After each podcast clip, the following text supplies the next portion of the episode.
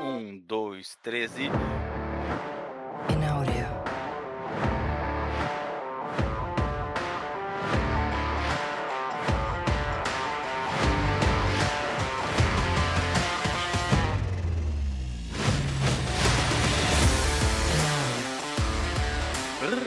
E começa em altíssima velocidade mais um grande prêmio Fliperama de Boteco. Hoje, essa noite, reunidos, uma confederação, não é confederação, uma escalação completamente inédita no nosso podcast. Estamos hoje reunidos por um motivo muito especial. Talvez até seja por isso que essa, essa, esse enturma, enturmamento de pessoas seja tão inédito e acontecendo pela primeira vez. Tamanho seu ineditismo. Que é porque nós vamos falar de um jogo de PC. Uma coisa muito rara aqui nesse podcast. Se eu não estou enganado, a gente só falou de jogos de PC um punhado de vezes ali com o Carmagedão, com o próprio Dão. Que outro jogo de PC? E me ajudem a lembrar de jogos de PC aí, pessoas. Prince of Persia. Wolfenstein. Ah, é o Prince of Persia, o Wolf... Falamos do Wolfenstein? Falamos do Wolfenstein, falamos do Doom. Falando, não, não me recordava do Wolfenstein. Que. Pois é, aí, aí, aí se vê, né, pela dificuldade de ocorrências, que a gente não gravou muitos jogos de PC, mas dos que a gente gravou Duke Nukem. é só classiqueira. Ah, o Duke Nukem, é, isso aí.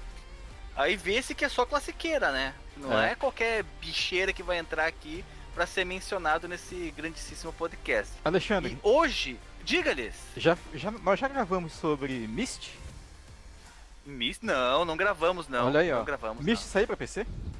Saiu, Saiu né? pra PC, foi, foi. Inclusive, ele é, foi durante muito tempo o jogo pra PC mais bem vendido da história. Veja, você E tá olha um, jogo, que é um um- jogo que eu tenho vontade de gravar.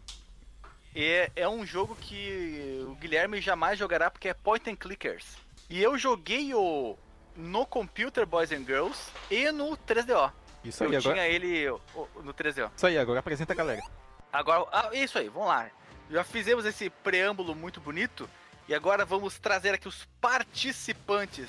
Não sei em que ordem que eu vou trazer eles, se vai ser ordem alfabética, Por número de CPF. o número de CPF. Então, no final 1 a 2, levanta a mão aí, quem é? Eu tenho dois. Ah, não, meu é um. Meu é um. Meu é um. Meu é um. É um, aí ó. Começa então com você, Marcos Melo, de Manaus. Fala aí, grande Marcos. É nóis, eu não tô mentindo, o meu CPF final dele é 91. É, e outra coisa, cara, dessa vez eu tô disruptivo nessa gravação, porque eu não estudei a pauta, eu não joguei o jogo hoje, eu não vou fazer nenhum comentário pertinente, ainda vou sair no meio da gravação. What is it? Chegou chegando. Hoje tu tá que tá, então. E, Marcos, eu tenho uma pergunta pra ti, Marcos, que eu tava aqui assistindo um documentário sobre... O documentário não, desculpa, era uma... Tipo, você sabia, né, do Regis Tadeu falando sobre o The Doors. Falando, né, de, de- que eles tinham um, baixista contratado pra fazer os álbuns de estúdio, né, porque ao vivo era o tecladeiro da Bahia que fazia na, na sua mão esquerda as vezes de contrabaixo. Eu gostaria de saber, você, na personificação de um grande músico, o que é mais difícil de acontecer? Um bom baixista se tornar um bom guitarrista ou um bom guitarrista se tornar um bom baixista? Seria bom ter aqui o Guilherme como baixista também para nos dar suas palavras sapientíssimas musicais. É, o Guilherme talvez até soubesse falar disso bem mais do que eu, mas o caso do The Doors é curioso, né? Tem isso aí que tu falou. Se eu não me engano, ele fazia também igual o John Paul Jones, né? Que, do Led Zeppelin, pra quem não tá ligado. Que ele fazia baixo com os- usando os pedais do seu, da sua tecladeira ali. Olha que loucura, rapaz do céu. Assim, Mas diga-lhes, Marcos Melo, um Ah, tá. bom guitarrista é um bom baixista e vice-versa? Uma pergunta interessante, cara. Tem vários baixistas aí da história do rock que são, eram na verdade guitarristas que foram pro baixo, né? O próprio Noel Redding da banda do Jimi Hendrix era isso aí. Ele era um cara que tocava guitarra e foi pro baixo. Eu já sou o contrário. Eu sou, ah, não, eu sou o mesmo, mesmo, mesmo esquema. Eu sou um cara que toca baixo na minha banda, mas meu primeiro instrumento é guitarra. Olha, O do Rush também não foi assim? o Gedlai? Gedlai não sei. É. Gedlai dizer. está tocando o bass, daí ele dá uma pausa no bass para um teclado e toca o bass com uma pedaleira. É, o The Edge também do YouTube, ele faz, só que não é pro baixo, ele vai da guitarra pro teclado. Olha só, olha, a gente tá esquecendo de falar que um dos nossos maiores musicistas do, desse podcast, que é o Gilberto Geiser. É. é, é. Geyser. Beijo a você. É você? Então, pois é, né? O Marcos Mello ficou devendo Mas uma é possível, explicação, mas cara. é, Então- é loucubrada.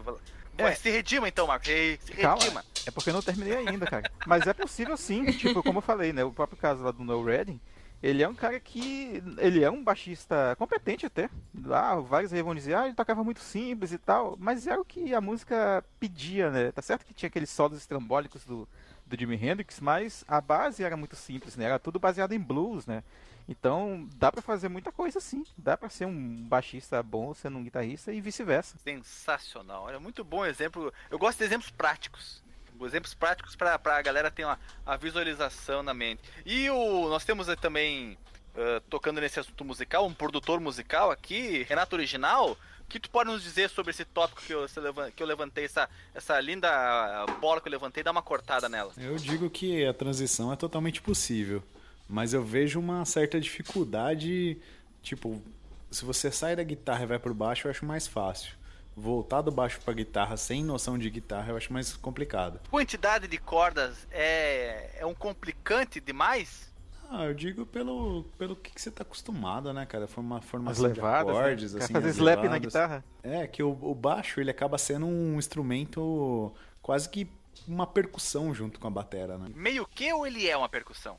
Cara, É como tocar violão. Eu, eu pergunto, eu pergunto como leigo, pergunto como leigo porque eu sou zero à esquerda. É como É. tocar violão, cara, porque as notas elas se intercalam muito com movimentos percussivos, né? Tipo aqueles, aquelas abafadas que tu dá na corda. Elas vão pra, pra contrabalancear, fazer um contraponto com a Uhum. bateria. Entendi, entendi. Eu, eu não sei se é uma ironia, mas é muito engraçado estarmos falando de música, tendo em vista que o jogo de hoje tem uma das trilhas sonoras. Mais sensacionais, utilizando um dos melhores instrumentos da história da humanidade. Mas isso é um assunto, um tópico só pra isso lá no, no- quando nós formos falar do jogo. E já que eu, eu Vai, chamei aqui apresentando. o, o produtor musical do, do- desse podcast, Renato Original. De onde você está falando agora, Renato? E como é que tá a tua piscina, Renato? então, eu estou falando aqui dentro da minha caixa de lata, né? E a piscina é da mãe, né? Não é minha, né, cara? Então, Ah, tu trocou. Tu, tu, tu trocaria o teu container por uma bela piscina? Não, cara, eu fui escravizado por essa piscina desde pequeno, cara. Ninguém sabe, cara, o trampo que dá essa merda, cara. É um investimento horrível, né? Com custo-benefício horrível. Tipo casamento, assim, sabe? O tempo que você passa dentro não compensa a sua despesa. E como é que tá agora aí o teu container, cara? Passou já o insufilme, daquela rebaixada na la- lataria? Opa, agora tá chique, cara. Energia solar, ar-condicionado, insufilme, cortina blackout. E é nóis, cara. Falta só fazer um som Que agora. isso, cara? Tu botou, botou um, uma- um telhado de grama? Ainda não, cara. Ainda preciso investir Isso no não, não dá telhado. problema, não nem formiga, tatuzinho, essas coisas pra dentro do container? Exatamente, vem. Então, por isso eu não vou pôr Ah. telhado verde, não. E tu tá usando o que pra não esquentar essa lata velha aí? Cara, eu não tô usando nada ainda, só ar-condicionado. Mas eu preciso Só botar uma. Tem uma telha boa, cara, uma telha sanduíche. Só que ela é cara. Que ela é recheada com Comestível isopor. também? Por isso que é caro, tem que ficar comprando sempre? Ah, Ela não vem deve ser recheada com gostoso não, cara. Ela vem, reche- ela vem recheada com cheetos, né? Com isopor, né? Doritos. Du- Duas chapas de metal com cheetos no meio. Que coisa sensacional. Gostaria muito de. Manda, manda foto lá no grupo da, da, da tua lata, se possível com você junto fazendo altas poses, tipo ah, fotos pra capricho. Gostaria muito de ver. Demorou, demorou. Ah, e eu não, eu não, eu acabei aqui não fazendo, né, o sorteio dos números do CPF, mas vamos dizer que o teu é entre 3 e 4, né? 3 e 4. Passando então para os números 4 e 5, vejo aqui que teve um, um participante que já levantou o braço, que ele se chama Bruno Castro Alves. Seja muito bem-vindo pela primeira vez participando da nossa gravação, Bruno. E aí, pessoal? É, na realidade, meu CPF é 8, mas vamos lá. É, tô aqui, Bruno, tô da Torre de Controle, né? de um- site de análise de jogos, e tô falando aqui de Fortaleza, Ceará. Fortaleza, Ceará. Me diga aí seis atrações turísticas de Fortaleza. É, praia 1, Praia 2, Praia 3, Praia 4, Praia 5, Praia 6. Olha aí. Não tem nada além de praia. Não tem umas pedras pra saltar de, de, de paraglider, asa delta, um morro assim, alguma coisa nesse sentido? É, é, é uma planície total tua cidade? Aqui é bem plano mesmo, aqui em Fortaleza, mas assim, tem cidade vizinha, né, como Maranguape, tem, tem algumas, algumas trilhas. é, Cidade você falou?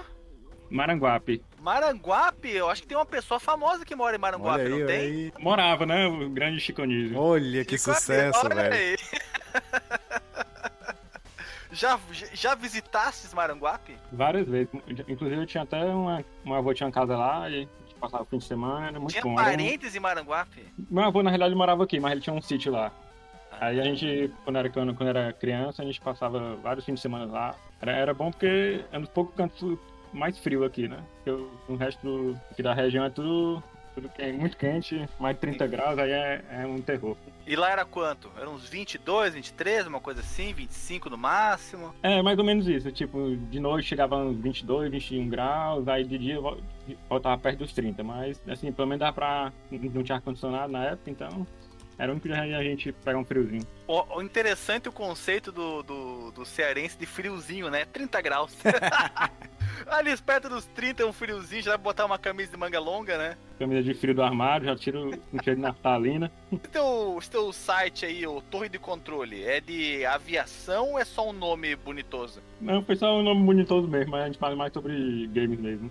Games e um pouco de séries e filmes também. Séries e filmes. Hum, interessante. Vamos, vamos falar mais sobre isso no decorrer do, do podcast. E vamos então agora para a última participante da gravação de hoje. Última participante, última mesmo, né? Porque é a Lili que vai vir aqui. CPF final 6 e 7, acredito, né? Estamos indo na ordem dos CPFs.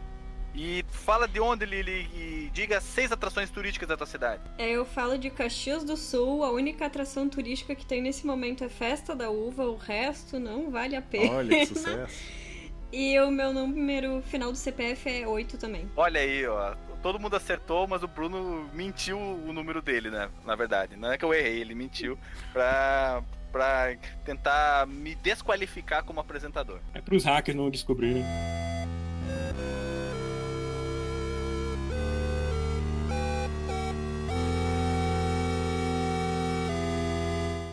Já fiz aqui a minha pergunta sobre a minha dúvida musical, já perguntei sobre as, as cidades de vocês. Eu acredito que, da minha parte, eu tô satisfeito de introducionamento. Se vocês quiserem falar mais alguma coisa, sinta-se à vontade.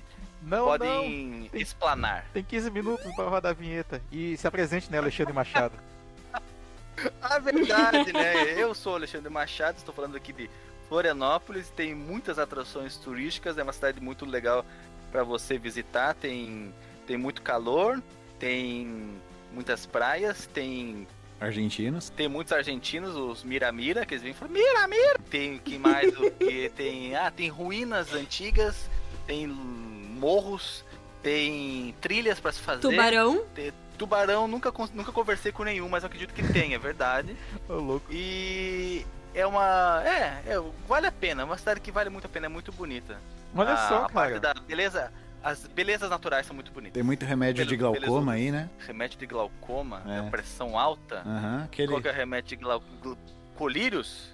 Você dá um tapa na pantera, como a gente chama, dá um tapa na pantera, porque tá tudo quieto, assim, a pantera tá quieta, de repente dá um tapa, pá, na pantera, a pantera começa realmente a perceber coisas que o chamado mundo real não percebe. Agora dizem, meu Deus do céu, dizem que afeta a memória, que você começa num assunto e acaba no outro. De vez em quando me dá um branco, assim. Você fica... De repente você fica tem assim uma coisa de você vai, entende? Você vai. Depois você se pergunta a si mesmo, para onde eu fui? Ah! é pra glaucoma que o pessoal É, usa cannabis? acho que tem É o muito. canabidiol, não é? Tem muita gente com glaucoma nessa cidade, cara. Deve ser. Olha só, cara, Malditos maconheiros ele, falou que aí tem ruínas, tem tubarão, tem lugares pra explorar. Daqui a pouco a Lara Croft aparece por aí, né, cara? Aparece Olha um Tomb. Raider né, na tua terra. Ó, um, tu- um Tomb Raider versão Brasólias seria muito interessante, hein? E tem lendas de terror também, cara. Tem uma- umas estátuas aí no- numa praia com do- do- de umas bruxas, não tem um lance assim, cara? Olha, a única estátua que eu conheço aqui é de uma sereia travesti, que eu inclusive já mandei a foto pro grupo, que com certeza deve fazer parte de uma história de terror de aqui de Florianópolis, porque é uma das estátuas mais feias que eu já vi sendo, sendo visíveis a, a olhos hum, desprotegidos, né? Porque deveria ter um aviso avisando, um aviso avisando que você te- vai ter pesadelos olhando para essa estátua da, da sereia travesti. Mas é isso então que temos hoje pro introducimento e já vamos partir então para vinheta. Se você quiser enviar um e-mail para a gente, você manda um e-mail para contato@fliperamadeboteco.com. Se você quiser entrar no nosso Facebook e o nosso Twitter, é facebook.com/fdeboteco e o Twitter também é twitter.com/fdeboteco. O nosso grupo do Telegram é t.me barra fliperama de boteco. E você pode também ajudar a gente lá no Padrim com algum dinheiro, alguma verba que você possa em padrim.com.br barra fdb. E roda a vinheta.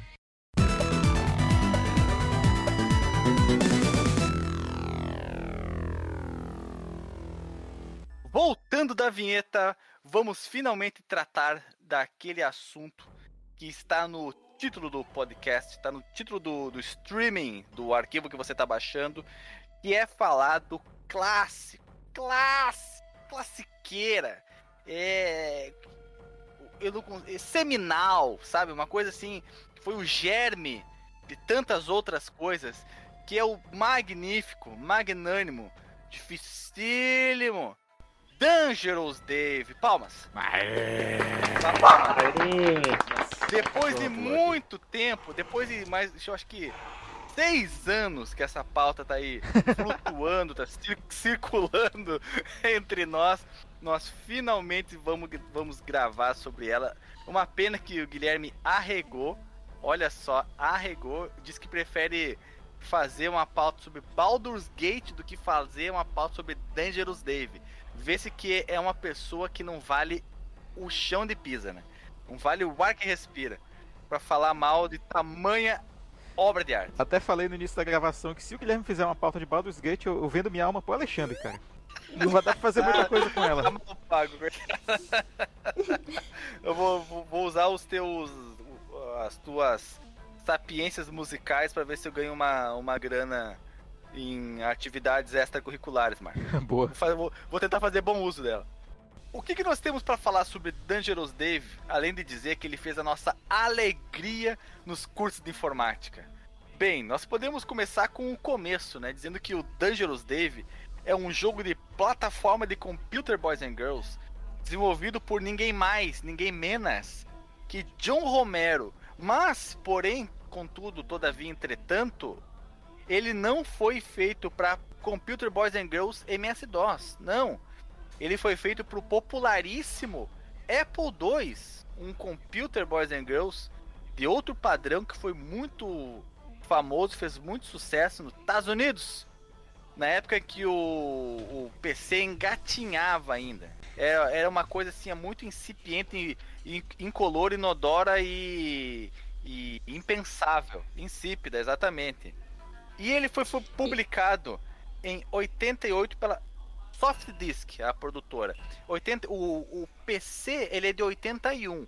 Então, sete anos depois, ele estava sendo lançado eh, ainda para o Apple II, que nessa época já era um, um computador que já tinha passado por algumas revisões, como por exemplo o famosíssimo Apple II GS. Então significa que esse computador, ou o John Romero era um quebrado e não tinha como comprar um outro computador e ficou usando esse por muitos anos, ou ele era muito, muito comum entre a, a galera dos computers, a galera hack e teve que e lançou o jogo para ele. Outro jogo também foi lançado por Apple II, que eu tô vendo que a Lily tá aqui se coçando, já levantou o braço, já vi, para falar, é o famoso Prince of Persia. Prince of Persia, que eu esqueci o ano que ele foi lançado, mas tu já vai dizer para mim. Eu acho que foi 89. Foi aí, 89, para um computador que foi lançado. Quando que é o Apple II? Gente, não, gente, eu não sei, tá? É. 77, cara. 70 não pode ser. 77 ele funcionava em cima do 6502, cara. Olha que sucesso. Olha aí. Olha, isso é, mas, mas, será que é o Apple II é original mesmo, cara?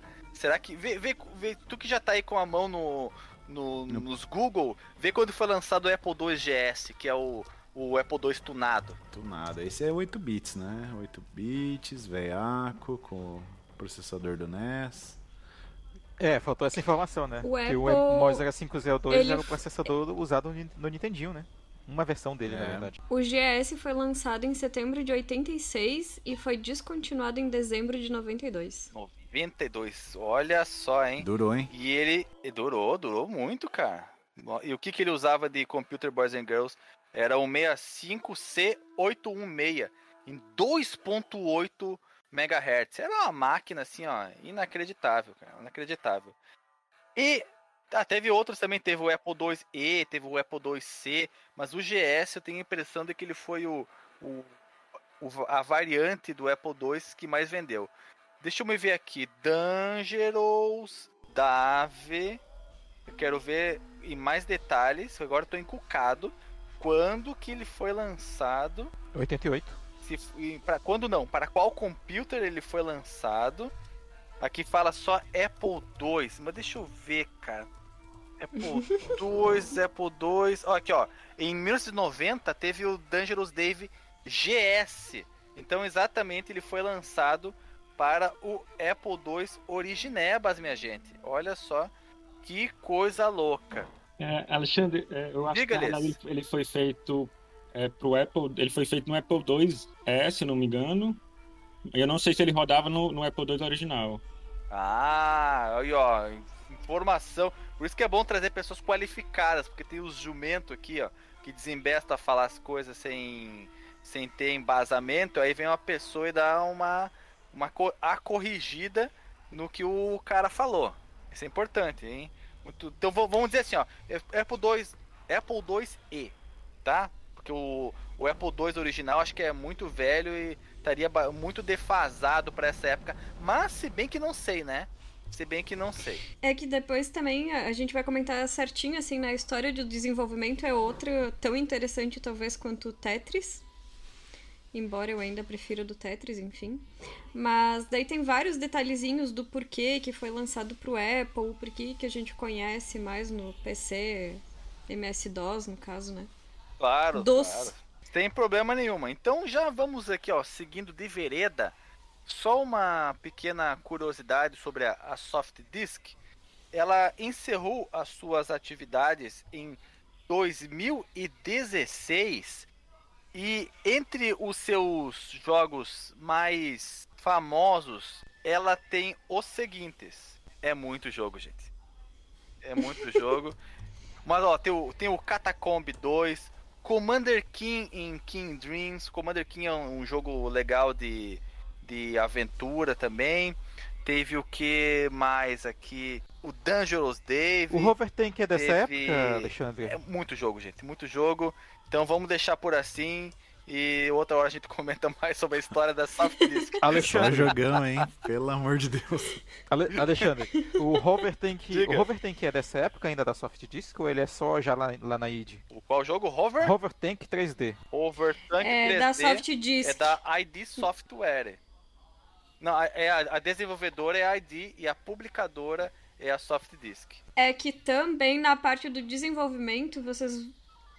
Vocês, ouvintes, espero que todos já tenham lido a pauta. Vão entender por que, que existe essa, essa relação bem. Não, a relação bem próxima, na verdade, da Soft Disk com a ID. Ah, então tá. Então antes de, de- de a gente adentrar nesse, nesse terreno pantanoso aí das relações, assassinatos, traições e tudo mais, vamos falar como a gente conhecermos. Eu conheci esse jogo em 1998, fazendo um curso de informática na Nexus Informática, onde eu já contei várias vezes aqui essa história. Eu entrei lá para começando na datilografia na máquina de escrever, depois máquina de escrever elétrica, depois datilografia no computer, depois foi para MS-DOS, Windows 3.11, Windows 95, pacote Office, internet antivírus. E depois o curso de montagem e manutenção de computadores. Eu fiz todos os cursos que essa escola oferecia, porque ela era muito barato, muito barata. Ela, eles iam nas escolas e ofereciam os seus cursos e depois uh, enchiam de pais fazendo as matrículas dos seus filhos na escola de informática, porque dominar um computador garantia um futuro melhor para o seu rebento estudante. E foi exatamente isso que mamãe fez comigo. Depois que eu avisei para ela que tinham ido lá na escola para falar de um curso de informática barato, ela foi lá me me matriculou e eu fiz todos os cursos de vereda. Acabava um, começava o outro. E foi lá que eu conheci Dangerous Dave se eu não me engano, na aula de datilografia para o computador, que entre um ASDFG e outro, a gente, antes de, dos exercícios de datilografia, ou nos intervalos, a gente dava uma jogada no Mario Luigi, grande Mario Luigi, valeria um, mais um cast, hein? Jogaço de MS-DOS. E o Dangerous Dave. Foi aí que eu o conheci em 98. Eu tinha nessa época uh, 13 anos. E você, na, na ordem alfabética, na, desculpa, ordem de CPF, final 1 e 2, Marcos Melo. Opa, é nóis. Esse jogo eu conheci também, não, não foi né, na época dele, tal qual o Alexandre, mas foi ali pelos idos de 2007, cara. Acho que foi exatamente nesse ano. Nossa, é, 2007, sim, como os senhores sabem, eu não tive, né, o, o computador. E na, na aula de informática que eu fiz, mais ou menos ali por 98 também, é, não, acho que foi depois, foi 99, um ano depois. A gente só tinha, eu acho que Prince of Persia e algumas outras coisas. Não tinha o Dangerous Dave. E eu ficava muito desenhando no Paint né, pra, pra, também, pra variar. Mas em 2007 eu ouvi um episódio do podcast Downloading. É, eles falaram lá sobre a id Software, num episódio lá. E aí eu fui atrás de vários dos jogos que eles, que eles uh, fizeram né, nessa época. Inclusive o Commander King, é, o próprio Duke Nukem, que não é deles, né? Mas ele tipo, foi citado. Aí, ah, beleza, né? Um joguinho diferente aqui, plataforma, né? Com personagem que a gente estava acostumado a ver em 3D.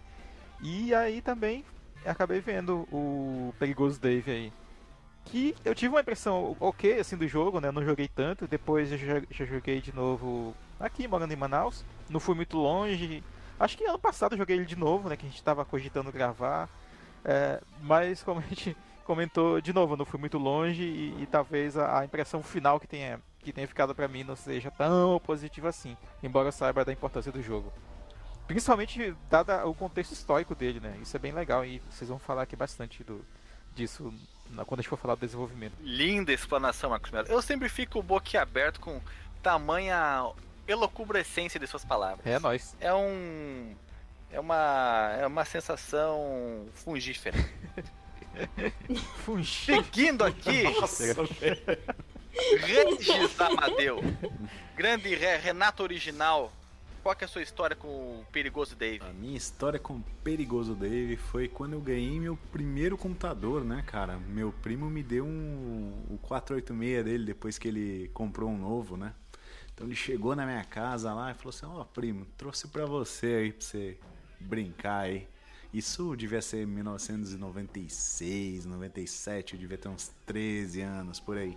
Um 486 DX4 com 8 MB de RAM. Uma Sound Delícia, fala mais, fala mais, 16. ai, meu um Deus, HD ai. de 120 megas. Ai, ai, meu Deus, Renato. Tá vestindo o que, Renato? Fala, fala Mano, e tipo assim, ele pegou, desligou na casa dele entregou para mim. Então veio com as pastinhas dele. Então, né, eu comecei a olhar lá, fuçar no que ele tinha. Aí, assim, Você já sabia de manusear o MS-DOS? Ah, ô, cara, essa escola que você falou, ela já tinha passado lá na minha escola lá e dado os vouchers lá, né? Aquele papo besta lá, ó, você ganhou um curso grátis, só paga um material didático. Eu caí nesse dibre, manja. Aí eu já tinha feito também vários cursos, inclusive Access e Excel 2.0, né? Coisa muito, Nossa, muito, muito, tava muito muito velha. pra Frentex, cara. É, eu comecei acho que no Windows 3.11, sei lá. Aí, ótimo, né? Comecei a desbravar nas pastinhas daquele maravilhoso HD gigantesco de 120 megas. Tá Achei. louco, 120 mega, cara. Meu Deus, cabia o mundo ali Cabia dentro. o mundo. Eu achei o F-22 Raptor, baita jogo. Deixa eu ver o que mais que ele tinha lá, cara. Ele tinha o Dão. Jax Jack Rabbit. Tinha o Dão. Não, não tinha o Jax. Tinha o Dão, tinha Speed Racer. E Tinha os. Stunts. Stunts também não tinha, mas eu joguei no meu vizinho, Ah. cara. Aí eu achei uma pastinha lá com a Playboy da Cristiano Oliveira. Maravilhosa. Quê? Como assim? Arquivos de imagem no MS-DOS No ou era um MS 311 daí? DOS, cara. E pasmem, com um slideshow. Então você não precisava Não botar a pode. mão no teclado, cara. Já Meu facilitava Deus, é muito. isso. Mara- maravilhoso, cara. Aí nessas pastinhas eu achei um Dave.exe. Aí eu fui ver, era o tal do. Os tijolos, tá? Pletora de beats bonitos, lindos que se tornaram o nosso dia mais feliz, né? Foi assim que eu conheci o Dangerous Dave. Tu abriu o perigoso Dave, nunca mais quis saber da Cristina Oliveira. Não, eu jogava um pouquinho, ficava irritado, daí eu ia ver a Cristina Oliveira pra ficar feliz. Depois eu voltava pro, pro Dangerous Dave passar raiva, depois eu voltava pra ela. Ficava o estrabismo dela em alta resolução do MS-DOS. Velho, aqui a gente não falava estrabismo, a gente falava que ela era uma mulher ver... Torto. A gente falava que ela era uma mulher versátil, né? Versátil. Mas ela, ela era maravilhosa, cara. Minha musa É macho. bonita demais, cara. Ela e a- Ela é bonita demais. E a Claudia Hanna, meu Deus do céu. Eu só fico pensando em abrindo a pasta Perigoso Dave. Dentro da pasta da... o que se passava, o que se passava na cabeça e o que encontrou. o bug que deve ter dado. Meu Deus do céu. Perigoso dele, ó, altas ri- ri- riva- rivalizando com a Cristina Oliveira aí. É, e deixou claro, né? Tu joga em Ai. aquele em baixa resolução, no monitor CRT, bonitão, com aquele ventiladorzinho do, do PC fazendo maior barulho, aquele tecladão mecânico, aquelas teclas que fazem um puta barulho também. Puta, que coisa é delicioso, que cara. Fui, fui muito feliz, cara. Quem não foi feliz com 486, cara? Quem não foi feliz com 486 não sabe o que é felicidade, Renato. Exatamente. Eu digo mais. É, só um comentário que vale a pena fazer, cara, é sobre o, o nome da empresa, né? Eu acho que eu mencionei isso lá no episódio 21 do Wolfenstein, que é, o nome correto seria id, né? E não ID, como muita gente é, pronuncia, Exato. né? Que isso vem, isso deriva daqueles três elementos que o Freud, olha aí, veja você, falou sobre a, a divisão da personalidade humana, né? Que seria o id, o ego e o superego. E o id seria a parte da tua personalidade que está relacionada aos teus prazeres, né? Teu lado carnal. O, não o, Olha aí, não tudo a ver filósofo, com a né? Cristina Oliveira, né? Pois é. O, la- o da Cristina Oliveira. É, Isso. o, o ego seria o teu eu, né? Tipo, o que comanda né, o teu corpo e tal. E o teu superego seria o, o teu senso moral. Que tá aqui, ele te põe os freios para que tu não faça merda. Enquanto o. Então tu tem dois extremos e um meio, né? O, o extremo do lado mais animal é o id. Talvez por isso eles te- tenham colocado isso no nome da empresa depois, né? Dos dois lá que saíram. Ah, Romero sim, e John Carmack. é, é um- Pois. porque lida com, lida com a questão do prazer, né? Aí de software. Joguinhos prazerosos, é isso aí. Na verdade, na verdade, eu encontrei outra informação também, mas eu comento mais adiante. É mais, é, é mais melhor que a do Marcos Pode Mello? ser, com certeza. Não, Então- a do então Marco. do Marcos A Mello do vai Mar... ser utilizada daqui pra frente. Mas eu acho que o povo tem que saber da outra versão. É Fala aí, fala divertida. É divertida? Idiota, mas. Idiota, mas divertida. Ah, então tá bom. Então, então vou dar uma de João Kleber aí. Segura essa informação, para, para, para, que a gente já vai trazer ela. E continuando aqui, então, como conhecerdes o perigoso Dave, vindo com seu CPF final 4 e 5, Bruno Castro Alves, diga aí, como é conhecerdes ele? Cara, eu de- eu devo ter conhecido ele, acho que em 90, 94 e 95. É, eu tinha também um 486, é, só que era um DX2. É, e a gente passava muito fim de semana na casa do meu avô. E, na Aonde? época, na, casa, do- na casa do meu avô, meu avô, na parte de mãe. E Ah, nessa não era época... o avô da cidade famosa. Não, não, não. É, aí na, na casa dele, meu tio ainda tem um tio meu que ainda morava lá, e ele sempre foi assim de mexer no computador, montar computador pra todo mundo. era o hack da época, sabe? Hackerman. Isso, Hackerman. Aí, assim, sempre eu, eu e meu irmão, meu irmão tem um, um, pouco, um pouco mais novo que eu, a gente, quando ia pra lá, a gente levava dois ou três disquetes. Aí foi nessas, mexendo no computador dele, que a gente acabou encontrando Dave, assim, achou um jogo, assim, muito colorido, né, pra época. E a gente acabou botando, usando o RJ na época, pra compactar, né, compactando vários, vários jogos em dois, três disquetes, levamos pra casa. E pronto, e foi... E 10 jogos que vocês compactaram na época. Cara, tinha, tinha o Dave, tinha. é, a gente pegou Stunts também. É. Lotus, Lotus 3. Lotus 3, olha só. é, tinha também aqueles jogos é, do Windows 3.11, que era um, um- aquele de Ski, balão. Ski Free. Ski Free também. Esse que frio muito É. sucesso. hein? Esse é clássico. O do balão que tu tem que ah, estourar o balão tirando as flechas? Nossa! Isso, esse, esse, esse mesmo também. É, tinha um de Batalha Naval também, que jo- jo- jogamos muito. Tinha o do, do canhão e, o- e os morros? Os dois canhões que tinha que se, se- se atirar ah, passando os morros pra ver quem matava o outro? Tinha também esse, tinha, que era- eu acho que era até a interface também do Windows 3.1 dele. É, não usava a interface do exatamente. Windows 95 ainda. Aí foi nessa, nessa aí que a gente acabou levando pra casa, né? A gente ficava na férias, no, nas férias e na época escolar a gente não precisava mesmo, a gente só queria saber de, de jogar. Aí que a gente foi começar a jogar. É, começamos a jogar muito Dave, né? Inclusive, foi aí tanto jogar que a gente acabou descobrindo aquelas passagens secretas e tudo. E na Ô, época não- louco! Não é possível. na verdade, assim, não foi bem eu. Meu irmão, né, que era mais atento a essas coisas, que ele, cara, jogava melhor e ele Não- fuçava- Não tem indicativo nenhum na fase de onde são as, as passagens secretas. O termo era função mesmo, hein? Aí ele fuçava, ele caía em todo buraco, aí acabava que encontrava. Agora, É, é isso aí, é isso aí, cara. Olha, parabéns pela sua infância. Jogou Ski Free e o jogo do balão num 486. Você realmente é muito rootzeira. 486 da X2, o bichinho era com 8 MB de- RAM, agora eu não, só não lembro do HD, mas devia ser de 120 também. Olha aí, quem sabe foi montada na mesma loja que o Renato pegou dele. Cara, seguindo o CPF 78, é a Lily a hora que vai contar a história dela com o perigoso Dave. E Então, vocês falando ali, eu lembrei que a gente tem muitos jogos de infância pra fazer um listão, né? Num- numa outra gravação, assim, esses aí todos eu joguei também. Mas, mas Dave, assim, ah, fez parte das minhas aulas de informática no colégio. E acho que também foi no ano entre 98 e 99. Porque eu lembro que depois disso já logo vem Prince of Persia The Sands of Time e eu não voltei pra esses, esses games do MS-DOS.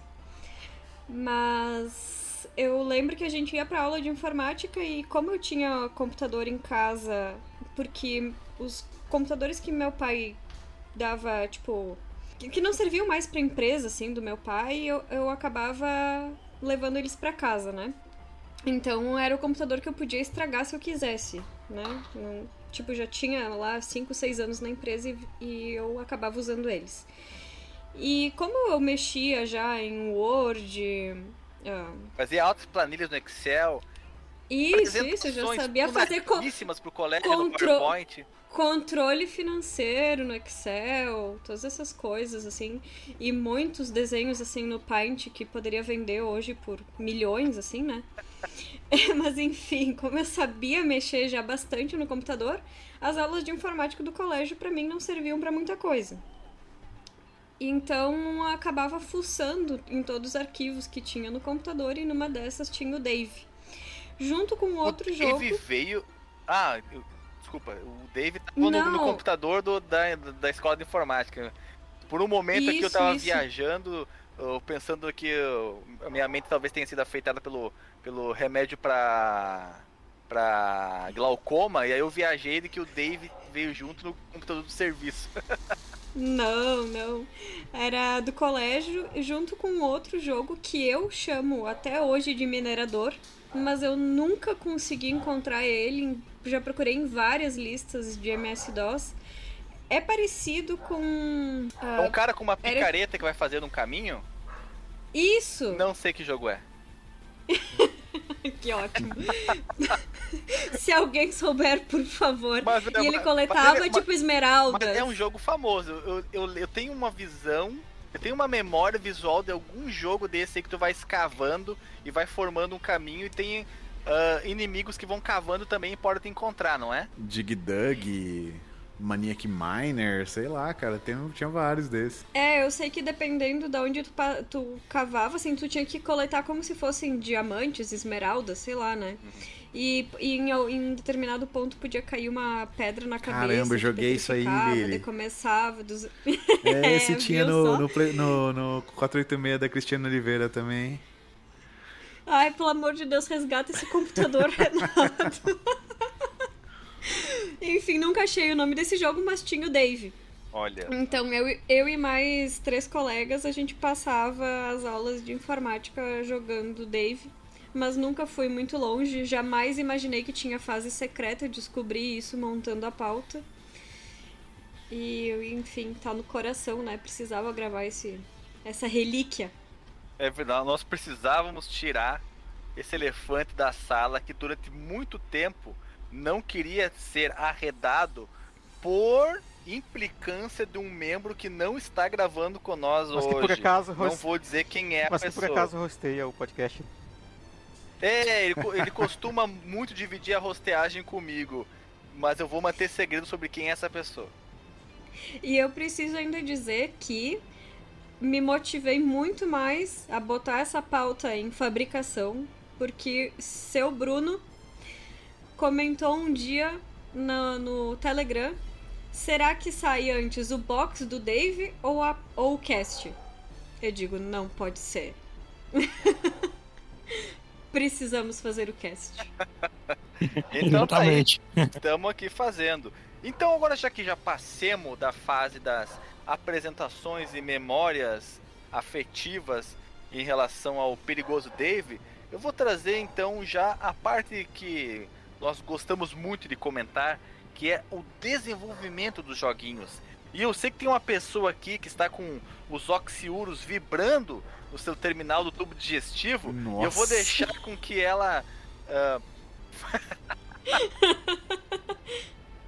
já com que ela se emane vocalmente e fale sobre o a ID Software ou o desenvolvimento do Dave, não sei bem qual que é a ideia que ele vai explanar aqui pra nós. Ah, e essa pessoa é claro é o Marcos Ah, tá. Melo. Bem, vamos lá então. Ah, tá. Tá, tá, entendi. Como disse o Renato. Bem, segundo o John Romero, que é a celebridade aqui da, da noite, ele não sabe exatamente de onde veio a ideia de fazer o Dangerous Dave. Só que ele estava muito influenciado pelo Super Mario Bros. e isso é muito visível nesse Dangerous Dave e nos outros projetos que envolvem personagem, como algum que vai ser mencionado daqui a pouco. Tipo, é, é, vê que é uma influência direta, né? É, Sim, Ah. ele fala. A gente tem que lembrar que não, é Não. o Romero Brito. Não é o George e Romero que... também. Deus o livre. Isso, e que ele é o- muito famoso Sim, pelo o John Doom, Romero né? e junto com o John Carmack, né, cara? Os dois eram praticamente as duas metades da laranja. Pessoas costumam falar deles aí. E ele levou mais ou menos um mês pra desenvolver o jogo. Foi tempo total. E dá pra perceber que ele levou só isso mesmo de, de tempo. o nome veio de uma forma é, randômica, ali, usando termos bonitos, como ocorreu com outros jogos, mas ele queria que tivesse uma aliteração, né? Tipo um personagem da Marvel ali, né? Tipo o Marcos Mello, assim, sabe? Aí é Dangerous Dave. É, DD, né? E ele foi publicado em 88, né, 1988 por Apple II, como o Alessandro já mencionou na introdução aí, para demonstrar como funcionava o GraBasic, que era uma linguagem que ele próprio tinha desenvolvido e que fazia artigos mensalmente para Uptime Disk, explicando como que funcionava e, claro, né, para que, que servia essa, essa linguagem. E o jogo tinha incríveis Cabra desenvolveu uma linguagem de programação e um jogo usando essa linguagem de programação. É pouca bosta, não é esse homem? Ou é muito ego, ou então ele inventou um negócio que não tinha utilidade, ele criou uma utilidade pra ela, né? É. Exato. Ele quis provar a si mesmo, É um. Marcos Mello. Ele era um. Ele era um auto-socrático. Autosocrático, é, o- é o- é o, é o Proof of Concept, né, que fala. Então, o jogo tinha... É isso aí, é, o jogo contava com incríveis, veja você, 89 kilobytes, sendo que 33 desses 89 era pra história, pra tutoriais, né, tipo dicas, ajuda, etc. E em 1990, Um terço do jogo, Marcos Mento, quer dizer que prati- Mais de um de terço. um terço do Mais de um jogo, terço. mais de um terço do jogo era, era texto. É... Quer dizer então que o Dangerous Dave é um proto-RPG? É isso que tá querendo É um dizer? proto RPG. De forma subreptícia? Exatamente, cara. E veja só, em 90, 1990, né? A Soft Disk, que era a empresa que ah, ele, eles dois né, estavam até então, né? O John Romero e o John Carmack. eh, ele entrou em crise com a decadência do Apple II, né, o nosso querido computador aí. E ele viu nisso a possibilidade de pressionar ah, os caras da Soft Disk para lhe dar mais independência dentro da empresa. Ou então ele iria para LucasArts, que estava ali na sua emergência né, com, com títulos e tal. Não lembro se o. Não, acho que o Monkey Island veio depois, né? O é de 90, é 90 ou é 91? O primeiro Secret of Monkey Island. 90. Olha aí, mesmo ano, cara. Então fazia sentido ele querer ir pra lá. Ele então pôde ter o seu próprio departamento de games e a criação da Gamers Edge. Ah, Gamers Edge era um disquete né, entregue na casa das pessoas bimestralmente, mas era uma publicação, isso aí, era tipo uma revista que vinha com disquete. Qual era a da Gamers Edge? Não, era um disquete mesmo. E é tipo assim, a revista tava dentro do disquete. O quê? inovador! O não pode? que que é isso? Tu tá falando loucuras? ah, eh, Tá falando insanidades? Isso é uma pantomima, uma Eu patasquada. gostaria de estar. Um sonho de uma noite de verão, Lili? Exatamente. Inclu inclusive, a gente pode deixar o link, porque as pessoas vão poder. No link que tem aqui na pauta, as pessoas podem clicar e jogar o Dangerous Dave pela Gamers Edge. Pois é, e ele era entregue bi- bimestralmente e ele era no início para ser um, um pacote mensal, custava 29 dólares e 95 centavos, o pacote de 3 meses de teste, e o anual era de 7 dólares e 50 por jogo. Então, tipo assim, nesse pacotinho de 29,95, imagino que viam várias coisas, né? Incluindo revista, como a Lilian falou, e talvez outros experimentos de outros jogos, né? Eu tô aqui embasbacado com a com a reversão da expectativa, inversão da expectativa. Um, em vez de ser uma revista que vinha com um disquete, era o disquete que dentro dele tinha a revista É, digital. é como se o CD, a- a- Quem é como a, a revista do, do CD-ROM ao contrário, né? É, claro que, Uma na revista, verdade. né, cara? Nome da revista. A Terra 2, sabia que na Terra É, 2 lá é na assim? Rússia deve ser assim, né? Meu Deus. É claro que não tinha tantas informações, por exemplo, com a, como a revista do CD-ROM, né? Assim como o Roberto Araújo nos corrigiu.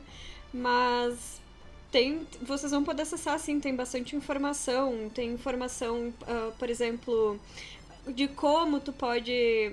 Tu poderia assinar a revista, né? Como tu pode preencher os dados para poder assinar a revista, telefone de contato da dessa, dessa revista disquete. Tem como tu pode publicar o teu jogo na Gamers Edge. Tem os tutoriais dos jogos inseridos, os jogos estão lá. Informações, tipo a história do jogo. História do jogo, ah, literalmente. Não do desenvolvimento, né?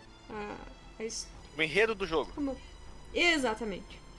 E também tinha um campo em que tu poderia dar a tua opinião sobre a revista e os jogos. Olha, tinha o feedback. A única coisa que eu não sei é se eles tinham que imprimir e mandar pro endereço dessa da empresa, assim, ou se eles sei lá, eu acho que tinha e-mail, gente? Acho- Acredito, acredito Ah, que já. É uma boa pergunta. Eu, eu, eu espero que os nossos ouvintes que saibam sobre a história da Gamers Edge possam elucidar essa dúvida que também me deixou meio cabreiro aqui. Como é que a pessoa fazia com as informações que ela encontrava dentro do disquete, por exemplo, o formulário. O formulário ele vinha junto com o disquete e dentro do disquete tinha as instruções como fazer o formulário, ou você pegava esse formulário, depois ele preenchido se transformava num arquivo e você imprimia numa impressora matricial. Hum, como é que fazia isso? É uma dúvida que me deixou aqui encafifado. E nós temos aqui uma mensagem. Essa mensagem ela foi tirada da onde, Lili? De dentro da revista mesmo. E qual que é Tem uma mensagem? parte. Tem uma parte que se chama editorial na revista. E. Ou na info, agora eu não me lembro exatamente, tá? E, a- e eles falavam assim: Caro jogador de PC, se você é um fanático, se não conseguem te tirar do PC pra jantar, ou se você simplesmente ama jogar jogos de PC, então você absolutamente precisa da Gamers Edge. Convencido. na época. Eu deixava de comer pra jogar. Eu era desses. Exatamente, quem na época não se identificaria com essa mensagem, né? Ele pegava as crianças pelo o estrombio joga- jo- gameístico. que bicho. Mas muito bem. Mas só pra complementar uma informação aqui, é, eu vi lá que nesse, nessa página do formulário tem um botão de print. Oh. Então, provavelmente imprimir, imprimir mesmo como impressora matricial. Pra enviar Olha correio. aí, será que era uma Epson LX300? Não, acho que ninguém. Essa vai ficar, Eu usei essa aí, cara. vai ficar no vácuo dessa vez. Desculpa. Bem, e pra. Ó, tem uma informação legal aqui, cara, também. É. O primeiro e-mail gratuito, chamado Zip Mail, ele foi ao ar em 1998. Eita, Nossa nós. senhora! Ah, então. Então, certamente não tinha como mandar por e-mail as informações. Você imprimia na sua impressora Emília. Quem lembra das impressoras Emília? Também no começo. A LX eu lembro, Essa tinha cara. no- no- LX300 Essa com tinha no, chi- no, no sítio do Pica-Pau Amarelo? É a impressora da Dona Benta? Impressoras brasileiras, cara, tinham o nome de mulheres. Eh, Tinha a Emília e tinha uma outra impressora. Era o tempo da reserva de mercado, Ah, com as sim, loucuras, né?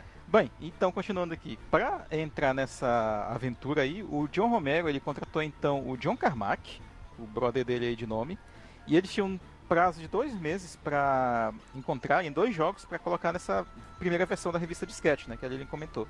No primeiro mês, o que, que eles fizeram? Eles transformaram a sala ali do, do escritório, imagino, deles, em um espaço de trabalho comprando um frigobar, deviam encher a cara todo dia, um micro-ondas e um NES, talvez não o John Carmack, né? John Carmack ele é um cara sempre mais na dele, né? Tanto que ele é, ele é muito antissocial. E o NES que eh, permitiu eles a ter apenas um mês para dar conta dos jogos que eles tinham que publicar.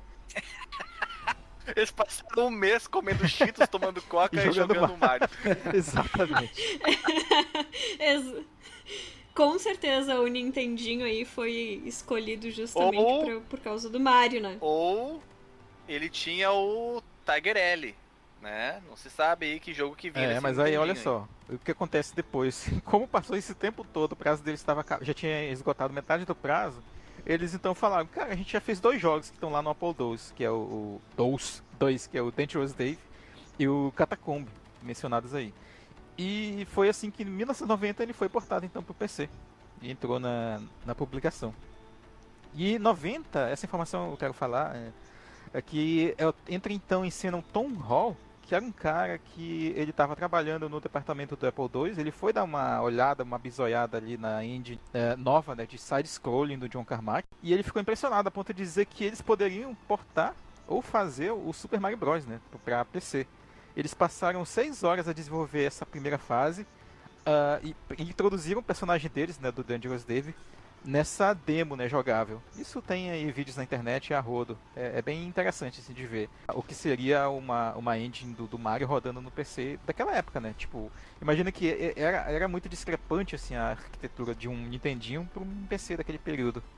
É interessante os resultados que eles conseguiram. Não sei se teria ficado bom. Na época, né, que os videogames É. derivados, né, do, do, do poder dos arcades estavam anos-luz das, dos Reza a lenda que domésticos. eles entraram em contato com a própria Nintendo para portar o, o Mario deles, né, na época era o Super Mario Bros 3, pro PC. Só que aí a Nintendo, não, não, não, nem fudendo, cara. O cara lá falou pra eles, o Hiroshi Yamauchi. Então eles deram com o rabinho entre as pernas, foram embora e passaram a trabalhar. E esse, ah, a propósito, esse, esse título que eles desenvolveram, né, com o personagem Dave, ele chamava Dangerous Dave in Copyright Infringement. O Dangerous Dave e a quebra dos copyrights, dos direitos aí. E eu vou dizer mais, Marcos Melo, porque aí isso vem a história que eu ia contar da ID. Isso, porque o que, que aconteceu? Quando eles criaram isso, eles acabaram deixando na, na- no teclado ali do Romero, que já tinha saído do, do trabalho. E só quando ele chegou no outro dia, ele viu e, né, colocou ali o disquete pra ver. E ele ficou alucinado com o que eles tinham conseguido fazer, tanto que ele mesmo conta num. Ele tem um site ali. Que ele ficou, tipo, pasmo por umas três horas ele não conseguiu trabalhar. Ficou Só consumindo que- muito remédio pra glaucoma, né, cara? Por três horas. Ele ficou E- ele embasbacado. Ah, tem uma outra, uma outra informação. Eu falei que eu não ia dar informação útil, mas eu tenho uma aqui que é muito boa. O Tom Hall, ele era o massagista da equipe. Ele gostava muito de fazer massagem, era o hobby dele. Meu Deus. Agora quem ficou embasbacada fui eu. Ô, ele, tá, uma- ele, ele fazia fisioterapia na faculdade e gostava de botar em prática o que ele aprendia, ora. É, o hobby dele era esse aí.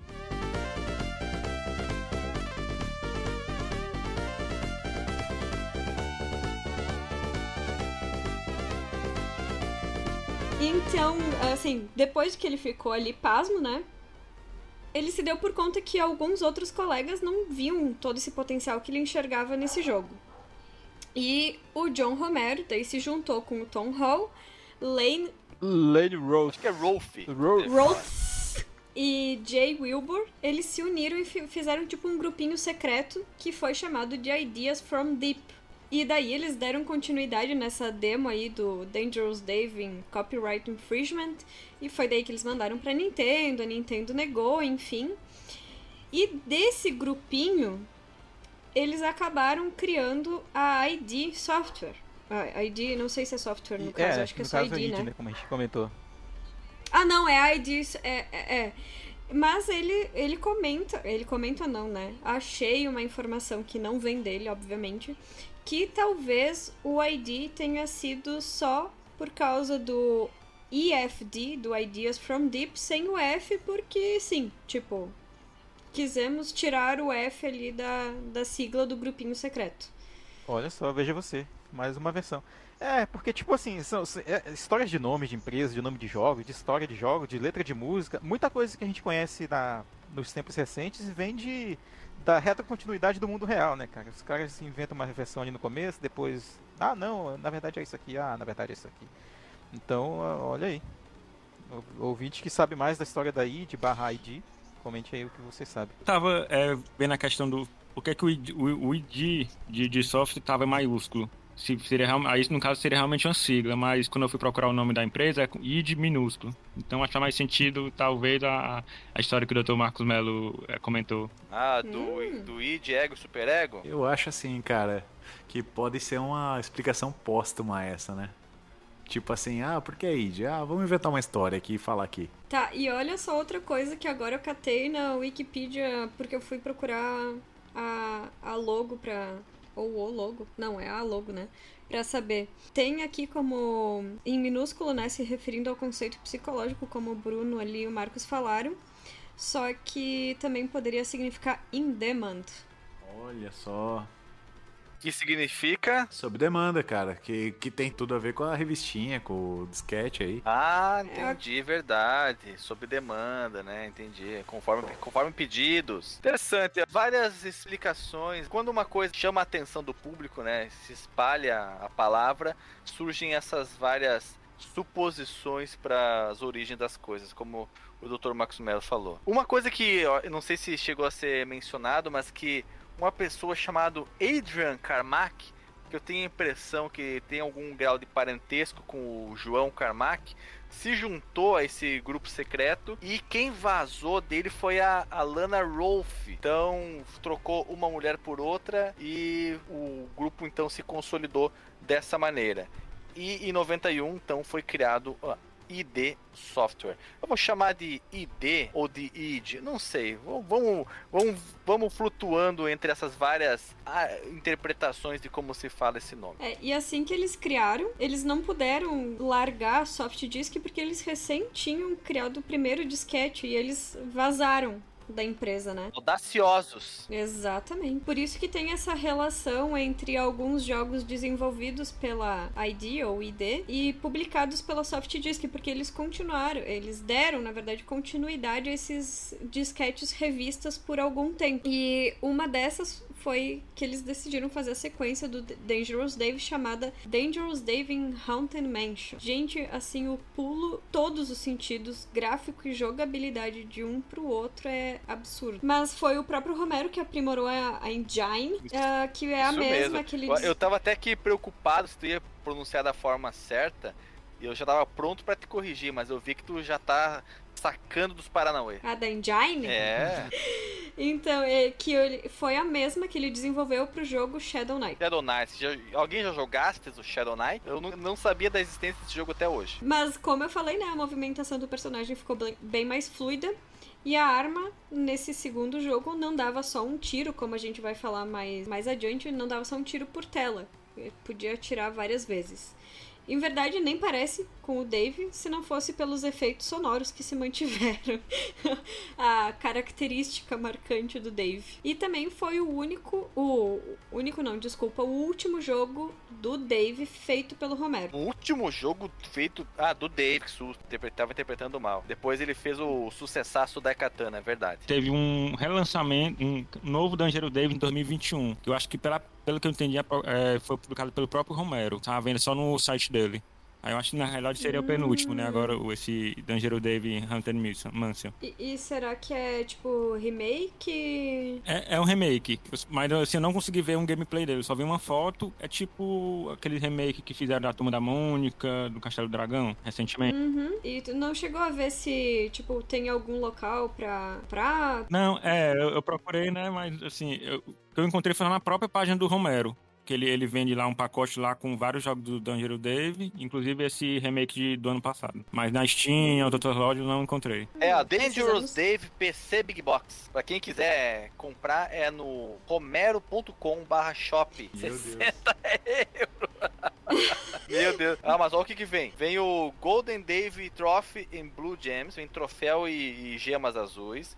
O Dangerous Dave Swag Bag, que é a, a bolsa. Renato, me ajuda, é aquela que passa que se atravessa nas peitolas? Como é que é?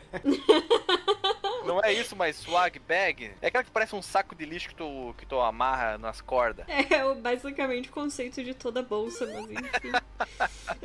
É tipo aquela que os milicos usavam no, no Vietnã. Que o Rambo tinha. É, a minha ideia não foi muito pra frente. Continuando aqui. Tem um pôster do Dave, um mapa de, de guia dos piratas, tem dois adesivos e uma, uma chopa USB do Dave. Sensacional, hein? Olha, tô aqui extremamente é, inclinado a não comprar esse kit porque tá muito caro.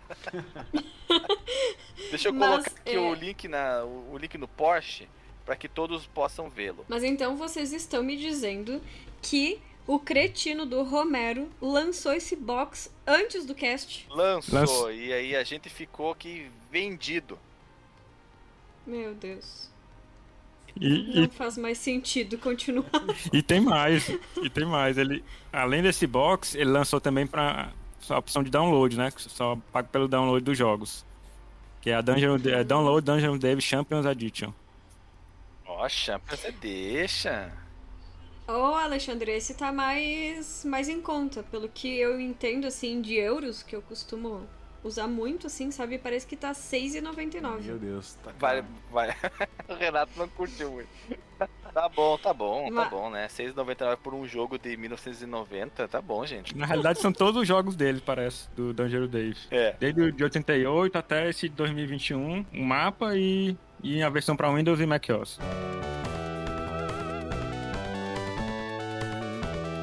Em 1991, saiu uma versão para Apple II chamado Double Dangerous Dave. E qual que é a diferença dessa para a versão original? É que agora ele suporta incríveis 16 cores. É como se fosse um Master, um, um meio Master System, um, é um MSX, um MSX e foi feito pela Soft Disk.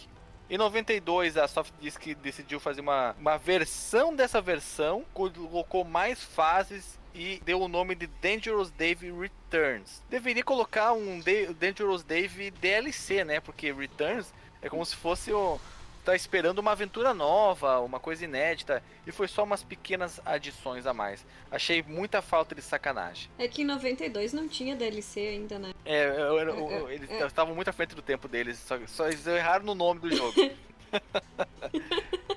Em 93, olha o que aconteceu, um ano depois, acabou o contrato da id com a Soft Disk e eles não tinham mais obrigação de produzir mais nenhum jogo para Gamers Edge, aquela revista ao contrário, né? Mas a Soft Disk viu a galinha dos ovos de ouro na franquia do Dangerous Dave e fez mais dois Daves. Dangerous Dave Risky Rescue, o resgate perigoso, e o Dangerous Dave's Go Nuts, o Dangerous Dave Tamaluquetes. Eu não sei porquê, mas esses dois nomes me parecem tipo jogos de Tico e Teco. É o que é o, é é o- como é que é o do, do Tico e Teco é o Ai meu Deus, me ajuda aí, Renato. Chip and Dale, o, que? Rescue? Rescue ajuda. Rangers. Rescue Rangers, isso aí, Rescue Rangers. E o Goals, Goals Nuts, eu não conheço nenhum jogo que tenha Nuts no nome, então fica só com o Tico e Teco pro É, primeiro. nuts eu só consigo pensar besteira, cara. Nuts é nozes, né? Ou bolas, Nuts é né? nozes. É, ou testiculicos. Quais são aí, ó? Agora vem aquela parte que eu gosto muito, que são as listagens. O que que nós temos de jogos e portes do nosso querido Perigoso Dave? Nós temos Dangerous Dave in the Desert Pirate Hideout, em oi- 88 para Apple II. Tinha incríveis seis cores. Seis cores. Foi feita, pela. Distribuída, eu acho, né? Pela Uptime, que feita é feito por eles, né? Eu acho que é aquela revista que ele fazia as publicações. Ah, e- sim, e- claro, lá em cima. A revista que ele escrevia sobre a linguagem de programação que ele tinha criado, a Uptime. É verdade. Então foi Isso. publicado na Uptime. Dangerous Dave em Copyright Infringement, que é o Simário com, com Dangerous Dave, de 90, para PC, usando o modo EGA. Não, não é o, o modo com muitas cores como nós conhecemos o Dangerous Dave famoso, é o modo com me- bem menos cores. O Dangerous Dave, propriamente dito, de 1990, que possui o modo CGA, que é o, aquele lindo modo magenta e cor-de-rosa. O EGA, que é o meio colorido. E o VGA, que é o totalmente colorido. Eu acho o EGA muito charmoso. Eu acho o EGA, o, o, o modo EGA com os- menos cores, ele fica com uma, com uma aparência bem diferente e sim me, me conquistou o coração, tenho que admitir pra vocês. Temos também o Dangerous Dave GS, também de 1990, para Apple II GS, mas ele nunca foi terminado. O Dangerous Dave in the Haunted Mansion de 91 para PC. O Dangerous, Danger, o Double Dangerous Dave de 91 para Apple II, agora tuprando com 16 cores. Uau. O Dangerous Dave Returns de 92, também para Apple II, também 16 cores. O Dangerous Dave Risky Rescue Rangers Chip and Dale de 93 para PC. O Dave Goes Nuts. O Dave bate as suas bolas no, no canto da mesa de 93.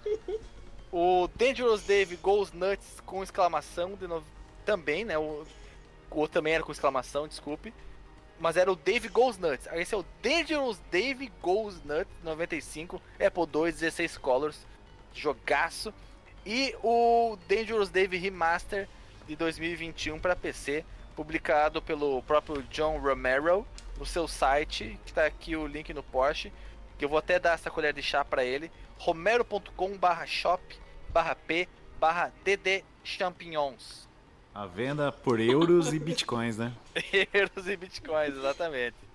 E agora nós cheguemos, finalmente, na história do Dangerous Dave. Qual que é o enredo dele? Quem que vai ser o, o herói da resistência que vai nos contar essa linda história de amor? Um filho de um cientista da NASA, por que não, né? Chamado Clyde Cooper, ganhou todos os troféus de Skate Deville. Nós, Dave, bem invejosinhos, cobiçávamos aqueles troféus. Então, fizemos uma, uma aposta de que poderíamos ganhar uma corrida contra ele desde que escolhêssemos o trajeto e começássemos quatro passos à frente. Nossa, que maluquice. Quatro passos na frente pelo jeito é, uma, uma- é crucial para uma vitória É. numa corrida de skate, hein? Clyde certeza. Perdeu a aposta. Ficou putaço e escondeu os troféus em um esconderijo pirata abandonado. Então ele sabia que existia um, um lugar onde os piratas guardavam seus tesouros e foi lá e guardou seus troféus. Sabe quem foi o primeiro a procurar esses tesouros? Os Goonies. Os The Goonies. Isso que eu ia falar agora. Os The Goonies The foram os primeiros. Na verdade, foram os segundos, porque o primeiro foi o Chester Pappepot, que tá lá, morreu lá na- na- logo no, início das armadilhas. Tá certo. em seguida, o Clyde nos manda tentar achar todos os troféus, dando aquela risadinha maléfica e saindo vazado. Tipo, nem queria, né? aí. Pega aí, velho. Quer, quer o troféu? Toma. Sensacional a história, hein? Sensacional, Tô cara. pensando aqui. Eu- O cara sabia de um esconderijo pirata, nunca contou pra ninguém, guardou aquilo pra si, porque ele pensou, no futuro posso usar isso aqui como esconderijo de espólio de, que eu roubei de alguém, que eu peguei de alguém. E nesse caso foram os troféus de do campeonato de skate do Dave. Não, mas, Olha- na, mas na real você vê, o Clyde ele ganhou os troféus, o David foi lá cobiçar os troféus dele, fez uma aposta, aí o Clyde perdeu a aposta, ou seja, elas- ele deveria entregar os seus troféus pro Dave, mas ele ficou puto, falou assim, não, eu que ganhei os troféus, o troféu é meu, então Ah, você é, é quer... verdade, desculpa. eu vou Ele- esconder. Ele, ele, escu- o É. Clyde escondeu os seus próprios troféus no esconderijo pirata, que ele nunca compartilhou nem com os próprios amiguinhos dele, porque ele não tinha amiguinhos. Clyde Exato. era um- uma criança muito filho da puta, só se importava com o seu próprio skate, mas o desgraçado era bom mesmo, sabia andar de skate, fazia alto, altas manobras. E aí ele se autossustentava a si mesmo no seu ego que não precisava de amigos com as suas vitórias no skate. Então ele falou: Ah, é, se eu não posso, ninguém mais terá. E foi lá e escondeu os troféus. Não, que com certeza o Dave ele tava bem mais interessado nos troféus de skate do que num provável baú pirata que pudesse achar com muito mais relíquias do que o- os troféus de skate. Pois é, né? Ele, ele vai atrás do, dos troféus num esconderijo pirata e durante o trajeto ele encontra muitas coisas, encontra muitas joias preciosas, cálices do o cálice que o Indiana Jones não tomou a água, que trocou depois pelo cálice de madeira, inclusive esse cálice que o o Clyde tinha também como um dos troféus de skate dele, por isso que tá lá no, no esconderijo do pirata, ou o pirata, né? Que, que achou e escondeu, não sabe, né? A história não explica muito bem, então eu posso vir a acreditar que um dos troféus era o cálice do Indiana Jones. Vocês- acham que a- essa minha elucubração faz algum tipo de sentido? Total. Né, Muito obrigado. É, eu acho Então que vamos lá pra- é pertinente, É. cara, porque o Sean Connery avisou, cara, que não era pra você ir pela aparência. Entendeu? Por isso que Eu- não era o cálice Eu- verdadeiro. Não era, né? Tu viu só? Se ele tivesse escutado o pai dele, ou o avô dele, ou visto o filme, nada disso teria acontecido. Exato. Mas diga aí, Bruno. É, Alexandre, eu, eu acho que tu tá tomando muito remédio de galcão. Essa história aí.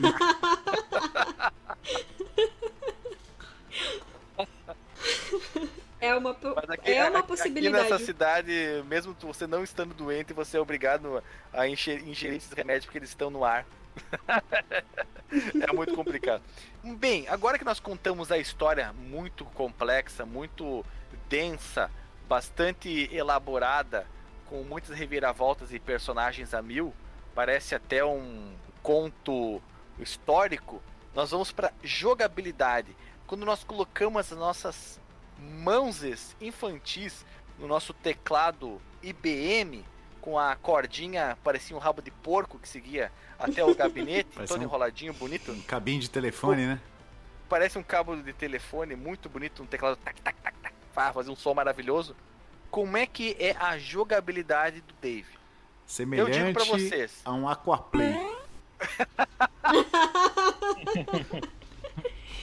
Essa e- eu jamais tinha conseguido fazer essa ligação entre um Aquaplay e o salto do Dave, mas é a mais pura verdade. Quem teve a felicidade de brincar no Aquaplay quando era pequeno, pequena criança em Berbe, lá em Barbacena, você vai fazer essa associação de forma muito natural, porque o, os jogos do Aquaplay, como é que eles funcionavam? Como o próprio nome diz, você apertava um botão que era um sifão que fazia com que um jato d'água fosse arremessado na vertical para movimentar as peças que estavam ali boiando dentro do, da caixa do brinquedo. Eu tinha um aquaplay de enganchar argolas. Eram pequenas argolinhas que você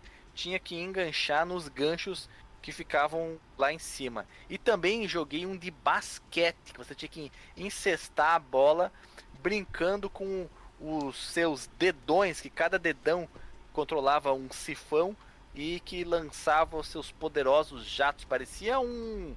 Eu falava centopeia, não era centopeia, um polvo com seu forte sifão para se afastar dos perigos, se locomovendo mais rápido do que com suas próprias patas octópodes. Então, Renato Original, o que você tem a falar sobre a jogabilidade de Dangerous Dave? É prazerosa? É gostosa? Você gosta da, de como é a mecânica do salto? Quando, quando você está preso num, num corredor e você manda saltar e ele vai dançando, correndo? Como é que é? Você gosta? Você acha estranho? Acha, acha disruptivo? Fora da caixa? Cara, eu acho que na época acho que era o que tinha para PC, né? Porque para console a gente já tava um pouquinho à frente, né? O próprio Mario Bros de 85 já fazia um pulo melhor, né? Já fazia uma um, Mais melhor, né? ele já fazia um, um como chama aquela aquele negócio que A parábola. scroll, Rolagem. uma rolagem de tela, coisa que o Dangerous Dave ainda não tem, né? Que Sabe o- quem que não tinha rolagem de tela e tu tá aí pagando pau pros videogames? Mega Homem. Mega Homem. O Mega Man não tem rolagem de tela, ele é uma tela por vez que você anda. Caralho, velho, sério? Como assim, Renato? Tu nunca jogou Mega Homem, cara? Agora você tá me botou na dúvida aqui, cara. Acho O que Mega Homem você tem que vencer cada tela. E o Mario, o Mario 3, não, o Mario 3 não, né? O primeiro Mario não, e cara. o segundo Mario, eu não me lembro se é você se ele acompanha você na tela ou se você tem que vencer cada tela. Mega Man tem scroll sim, tem que cara. vencer cada tela. Mega Man tem O Mega scroll. Man não tem rolagem não. Tem. Mega Man não tem rolagem não. Tem. Mega Man 1 carrega toda a tela.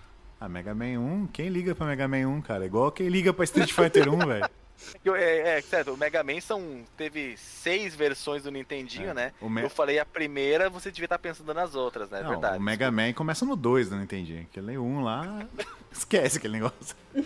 Assim, Cara, o 1 é, é, o um é, é muita maldade com a criança, né, assim como o Street Fighter, ele começa no 2. cara? Ai, ai. Então, tem, tem mais alguma coisa a falar da jogabilidade, já que tu tá aí só tergiversando, parece um Mussu ensaboado, não quer se comprometer? Ah, cara, acho que eu vou deixar a Lily comentar, cara. Todos os aspectos do pulo, das armas que a gente pode pegar, das tarântulas voadoras que atiram um tiro de estiopa na gente, dos jetpacks que você controla com os direcionais digitais do seu teclado. Acho que a Lily pode dar Bem, uma então exploração melhor. Lily, cara.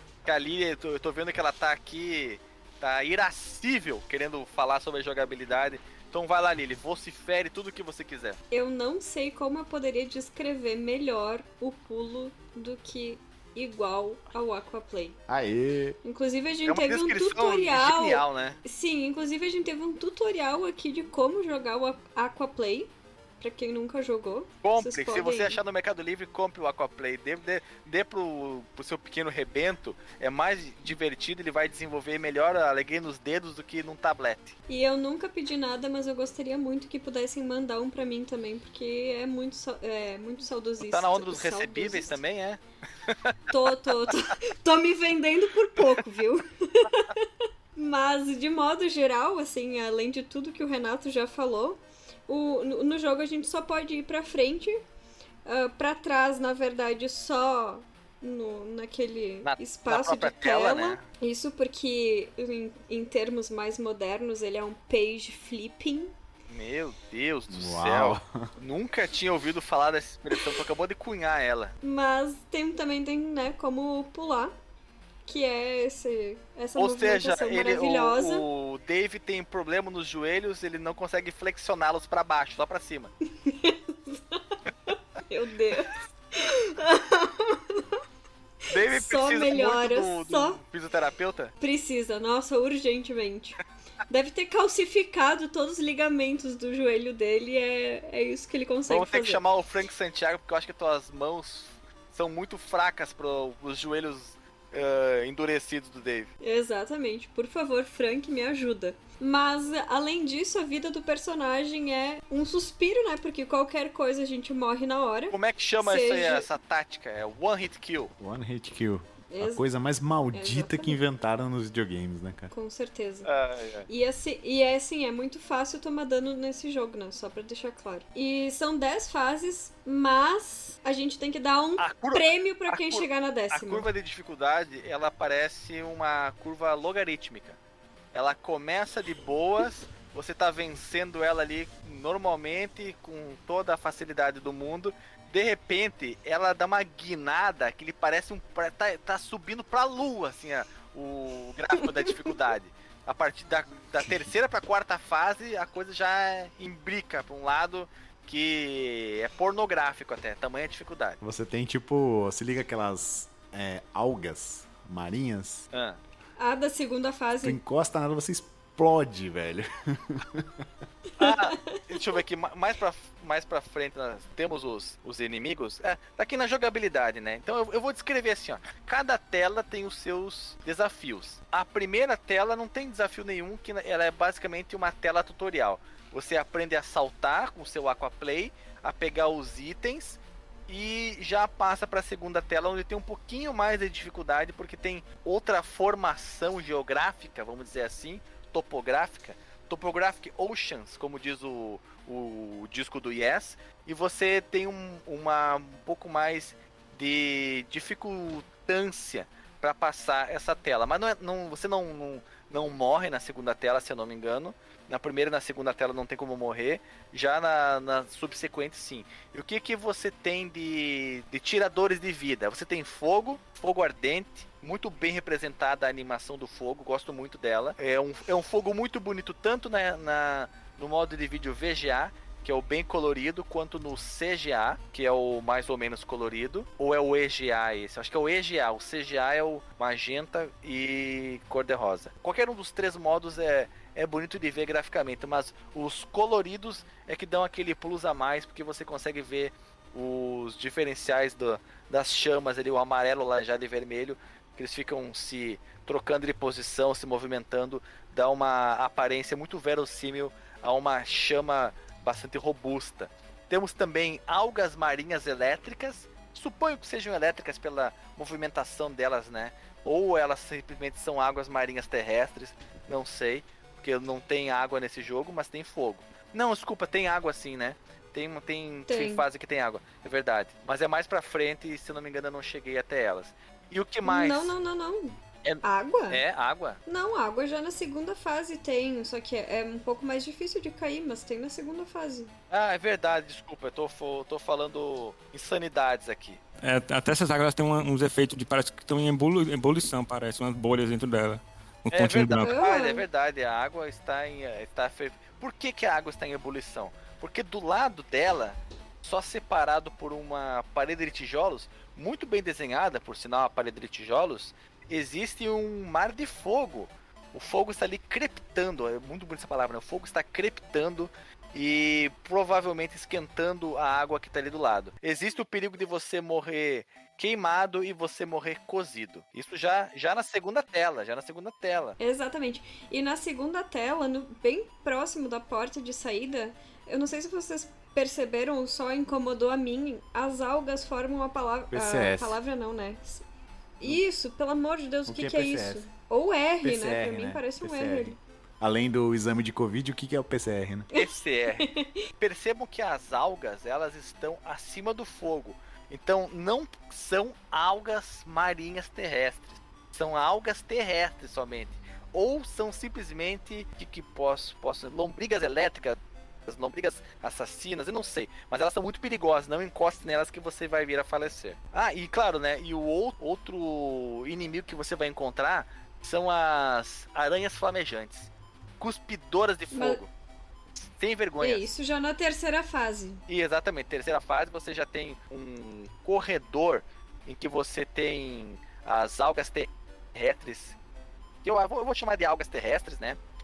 Você pega a sua Glock e você já se depara depois que você pega sua Glock com a tarântula cuspidora de fogo, a tarântula, a tarântula flamejante. E cabe lembrar que é o que eu falei ainda na parte da história do desenvolvimento do jogo, que o que mudou do 1 pro 2 é que, por exemplo, realmente tu só pode dar um tiro, assim que esse tiro desaparecer da tela, tu pode dar outro tiro. E no 2 não, no 2 pode dar Ah, sim, é verdade, né? Você, metralhar. você dá um tiro e o tem que esperar a bala correr e sair da tela pra recarregar a sua Glock, a sua chopa de cano curto, mas acho que é uma Glock mesmo, uma revólver, pra você acertar os seus inimigos. E ali também já tem o jetpack. né? Ah, sim, aí nós temos os itens aí que você pode usar pra vencer as dificuldades da fase. Dentre esses itens, que eu só consegui obter um deles, não consegui ir mais pra frente. Já vou avisando aqui, tá? Não cheguei ao final desse jogo. É surpreendente que eu vou falar. Talvez vocês não estivessem esperando por isso. Mas eu Nem não um pouco. consegui chegar ao final desse jogo.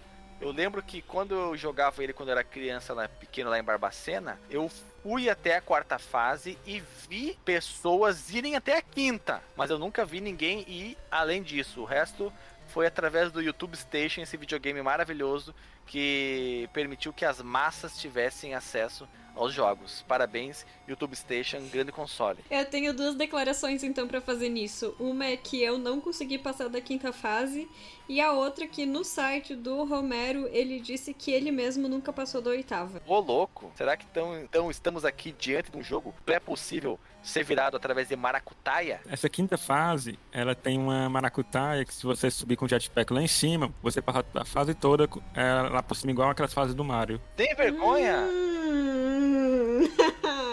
Tem vergonha. Seria tipo a parte secreta da fase? Isso, Não, bem é- onde na parte que você entra, tipo como se fosse uma caverna, que tem uma parte em cima, você sobe, aí fica andando lá onde tem a story, level e as vidas. Você fica andando por lá por cima e, e desce lá no final. Gente. Até onde que vocês foram? Renato, que fase você já conseguiu ir no máximo no Dave? Das 10 fases, qual foi teu recorde? A terceira. Não, pô, não, não, não, não, não, não. Aí tu tá brincando do- do- com, com o nosso coração. Não é possível que tu tenha tido tanto alexandrismo assim na, em toda a tua vida e tu conseguiu chegar até a terceira fase. E se eu que sou eu fui até a quarta, como é que tu foi até a terceira, Renato? Tô prestes a bater meu recorde. Isso aqui é um, um, um podcaster dedicado, né, cara? É. Ele vai jogando enquanto fala pra não deixar que nenhuma memória incompleta ou corrompida macule o que ele vai dizer. Eu já tracei um objetivo pessoal aqui e após eu terminar a terceira fase eu vou procurar a Cristiano Oliveira aqui na internet.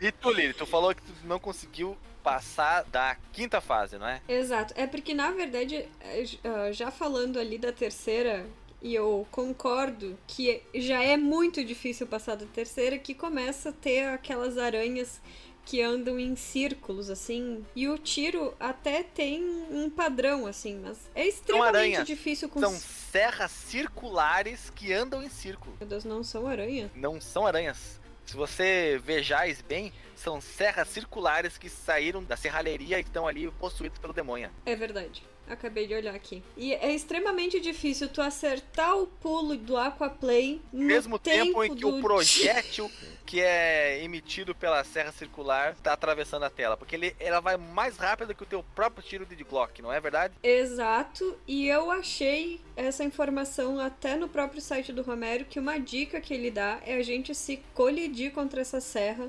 morrer e daí tu consegue começar a fase sem ter a serra circular. Ah, é verdade. Essa é uma característica da jogatina que a gente não tinha mencionado. Que quando você morre, você recomeça a fase, mas os seus objetivos já tiverem sido cumpridos até. Galera, passei. aquele- Passou de fase. Estamos vendo a história sendo escrita ao vivo. Diante dos nossos olhos. Ai, meu Deus. ouvidos, ouvidos. Narrando, vai narrando. Vou fazer aqui o podcast narrado. Agora Coisa estou inédita. numa fase azul, acabei de morrer pro fogo. Ai, Foi fominha, tu foi pegar o- a- as joias do fogo, né? Exato. Pegar o É, troféu, não né? pode. Ali, é um, ali é, um, é um chamariz pros incautos. Você tem que ter o jetpack pra conseguir pegar aquilo ali. Porque depois, Hum. mais pra frente, você vai enfrentar a serra circular que anda em círculo. E essa é muito rápida, cabe cara. lembrar Ela é É, rapidíssima, e o- ela, ela é, ela é quase um quasar, tão rápido. é que o jetpack tem tempo pra usar ele. Ele, tipo, ele consome, né? Ele você consome combustível e não tem refil, hein? Não tem recarga. Você tem que ser muito sábio no uso do jetpack, porque ele gasta numa velocidade estonteante, hein? E essa é uma das fases mais longas, essa a fase número 4, porque ela se estende por três ou quatro telas. Ela é é muito comprida mesmo. O seu objetivo, a saída dela, ela é, é, se não me engano, ela é no início da fase. É o troféu que tá no início da fase, que exatamente. ele é o item obrigatório pra poder sair pela porta. É, o troféu cálice do Indiana Jones é o, a chave para você abrir as portas que, claro, estão sempre no final da fase, como aqui na fase número 4. É uma das fases mais longas do jogo, mas eu não tenho ideia de como seja a sexta fase, por exemplo, porque eu só vi em toda a minha vida ser jogada até a quinta. Então, tudo é um grande mistério para mim e eu só vim a conhecer alguns anos atrás através do YouTube Station. Eu nem me lembro como é o, o layout das fases. Mas a, a fase 5 não. A, desculpa, a 4 não é a maior do jogo, porque eu também virei no YouTube Station, né? E, obviamente, né? Ah, Inclusive, assim, olhando no YouTube, eu não faço ideia de como as pessoas conseguem passar pela 8, 9 e finalizar com a 10. Eu acho assim. Não sei, é é que eu sou também, né? Uma jogadora nível. Mais ou menos, que costumava usar muito save station, daí acho que tô mal acostumada e não, não foi pra frente Ele não tenha vergonha de usar o save state, porque o teu tempo vale mais que a tua honra. não. Com certeza. Já diria DJ Renato, Delagostinho. exatamente. Exatamente. É, na quinta fase, ele, você já pode é, subir em árvores. Vocês vocês perceberam tanto nas árvores como pode pular para as estrelas que tem no cenário. Ah, é verdade, você se agarra na copa das árvores. Nunca tinha chegado na fase 5. Se eu não me engano, eu posso estar aqui confundindo, achando que eu cheguei na quinta fase e joguei, quando na verdade eram os meus colegas que tavam- tinham jogado e eu estava olhando, bisoiando eles. Mas eu, como falei, tenho conhecimento da, da quinta fase. E quando eu vi aqui no YouTube Station Dave se agarrando na copa da árvore, só que sem mudar o sprite, o que é uma coisa muito louca, né? Parece que ele tá andando em cima da. no meio da copa da árvore. Nada indica que você pode andar nela a part... só no momento em que você encosta nela, que você para o seu salto, né? No meio da parábola. Senão na- nada indica a você de que você pode se agarrar na árvore. né? É um momento de, de, de, de sorte, digamos assim. É um puro acaso que você descobre que existe a possibilidade de se agarrar nas árvores. e a gente não sabe ainda se o Bruno passou até qual fase, Bruno? Ah, nós Ah. pulamos o Bruno, meu Deus do céu. Desculpa, Bruno, vou lá. Até onde você chegou no perigoso Dave quando você era criança lá em Barbacena? Ou no caso lá em Maranguape? Na realidade, eu cheguei só, só jogando pro, pro episódio, né? Eu cheguei até a sexta fase, usando esse truque da, do jetpack da quinta não, fase. Não, não, não, che- não chegou, não. Não chegou. Não, não vem mentir. Não vem dizer pra nós aqui que você chegou na sexta fase eh, de primeira. Não, não tem como. Não, na realidade foi de primeiro, né? Foi um- praticamente um dia jogando até. apanhando até conseguir chegar na sexta, mas morri no primeiro inimigo. Aí. Aí eu, não, tá bom por aqui, chega, vamos pro, Stu- pro YouTube Station. É verdade. Mas, mas na época, quando você era criança, um rapagote, tu lembra até que ponto você chegou? Eu acho que foi até, foi até a sexta fase também. Usando também, também usando esse mesmo truque lá. Era uma criança prodígio, é isso que tu tá querendo dizer? Na realidade foi. Era, eu fui observando meu irmão, meu irmão jogava muito melhor, aí eu acabei que fui só, fiquei só bisando assim e acabei que peguei os truques, as manhas dele. Ah, entendi, entendi. Uma coisa que nós temos que falar aqui também, o quão perigoso é você encostar na água porque você explode. Então a gente acaba vendo ali que essa água, na verdade, pode ser nitroglicerina. Não é água não, hein? Nossa, agora tá parecendo um choque de cultura. É mesmo. Ai, meu Deus. Então eu acho que é isso que nós temos pra falar aqui em relação à jogabilidade do perigoso Dave. Outro detalhe que eu tenho que comentar aqui com vocês é o Dave ele é muito bem desenhado. A movimentação dele caminhando é, é bem bonita, é bem verossímil, é, é bem feita. Ele parece um pouco, alguém pode até, não sei se eu tô exagerando aqui, e se ele não, ele não parece um pouco o Bart do jogo dos Simpsons, que eu joguei acho que no Super Nintendo. A movimentação dele, não, não sei porque me lembra a movimentação do Bart. Posso estar aqui enlouquecido, ensandecido. Ah, mas eu acabei de ver um detalhe aqui. Eu falei antes que eu- eles não tinham criado sprites para quando o Dave se agarrasse nas árvores, mas existe sim sprite de quando ele se agarra. Ele fica ali igual uma lagartixa com as, com as pernas abertas, os braços abertos, andando na árvore. Então eu tenho aqui que pedir desculpas por John Romero, por ele ter feito isso aqui e eu ter falado uma fake news em relação à pessoa dele. Desculpa aí, John, foi mal. Tudo bem, Ale? Vamos pro próximo tópico, que é muito importante, que é a sonoridade do Dave. Existem duas opções de som pro Dave. Você aperta F2 e você vai pro menu em que você pode escolher controlar o Dave com teclado, com mouse e até com o joystick. Além de poder escolher o modo gráfico, né, aqueles três que eu falei, o CGA, o EGA e o VGA, e o modo sonoro, que são os falantes do gabinete e placa de som. Eu, sinceramente, não consegui fazer funcionar a placa de som, porque eu não configurei apropriadamente aqui o DOSBox, mas se você utilizar um front-end, você vai ter acesso a milhões de opções de configuração de todo o hardware do computador que o DOSBox emula, e lá, muito provavelmente, você vai conseguir fazer com que funcione a opção de placa de som do Dave. Provavelmente você vai escutar o som diferente dos tá, tá, tá, tá, tá, que o Dave faz, performa quando ele tá saltando, quando ele atinge inimigos, quando ele vem a explodir, tocando na nitroglicerina, ou quando ele passa de fase. Eu gosto do som do falante do Dangerous Dave. Vocês não acham, não acham que é nostálgico gostoso? Eu acho que é nostálgico, mas se tu ficar insistindo assim, tipo umas duas horas pra tentar realmente passar de fase, assim. Nossa senhora, como esse som começa a dar um ataque de nervosismo e raiva, assim. Cansa. Afeta o coração do peão mais do que tomar uma Pfizer? Olha, eu acho que sim. Eu tomei, assim, ó, eu tomei a Pfizer pra- com a terceira dose e tive um inchaço num gânglio axilar. Então Porra. não tô desejando isso pra ninguém, não, hein? Deu, deu uma, uma suvacância. Aham. Excesso de suvaquite. E mais tem algum comentário para fazer ah, em relação à sonoridade do nosso querido perigoso Dave? É, assim, eu tinha uma lembrança que o som era melhor, sabe, em relação na infância. Eu não sei se é, alguma configuração no, no DOSBox deixou o som mais, é mais desagradável do que antes. Porque antes, pelo Eu seu PC speaker, né, era tanto, tão... É é, não incomodava né? tanto. É bem estridente, bem agudo. Mas eu vou dizer uma coisa pra você, cara. Era exatamente assim. Tua lembrança da infância dourou a pílula. O pessoal aqui não, não, não sacou a expressão dourar a pílula. Eu, eu acho que eu sou, um- sou um jovem no- numa alma de velho, né? Essa, né? Pode. E vale ressaltar que, que ele não tem música, né, o jogo. Ele é só o barulho mesmo. É verdade. É, de andar, de Ele tiro. é quase um jogo de Mega Drive, só tem efeitos sonoros, não tem música. Atari. Eu acho que Renato deu uma, uma, uma escapulida, nem tá participando mais da gravação. Eu acho que Ele foi procurar o arquivo da. Estou aqui procurando o que está na minha tela. Dourar a pílula.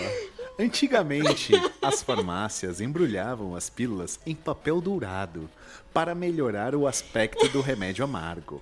A expressão dourar a pílula significa melhorar a aparência de algo. Ah, olha ali, hein? Eu sei, quando, quando, Alexandre- quando- quando tu vai contar uma história que você se deu mal, dá uma dourada na pílula pra não parecer tão idiota, entendeu? Ou eu- é exa- exatamente isso, é pra você mascarar a, a ruindade de alguma coisa. Então, é isso que significa dourar a pílula. As lembranças do, do nosso querido participante novo, o Bruno Ai, meu Deus Castro do céu. Alves. O Bruno, Bruno, Bruno Castro Alves estavam dourando a pílula da memória do jogo. Eu acho que tem que voltar com a- o cast Veja Você do Fliperama de Boteco para as pessoas começarem a entender de onde é que sai tanta expressão, tanta palavra, porque Veja é voz, né? as. Bem, gente, estamos aqui indo para seis horas de gravação sobre Dangerous Dave.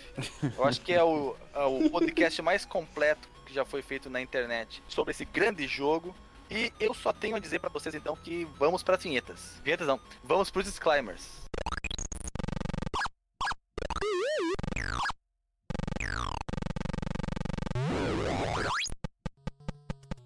Renato, Amadeu, eu.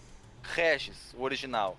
Sou eu. Quais são as tuas impressões e os teus pensamentos finais sobre Dangerous Dave, esse clássico do PC Gamer? Eu acho que foi um momento muito gostoso da minha vida.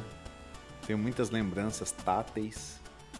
E eu acho que é um jogão e deve ser jogado, cara. Então todo mundo tem que jogar Dangerous Dave. Porque ele é o top 1 na lista de todos os jogos feitos no mundo, cara.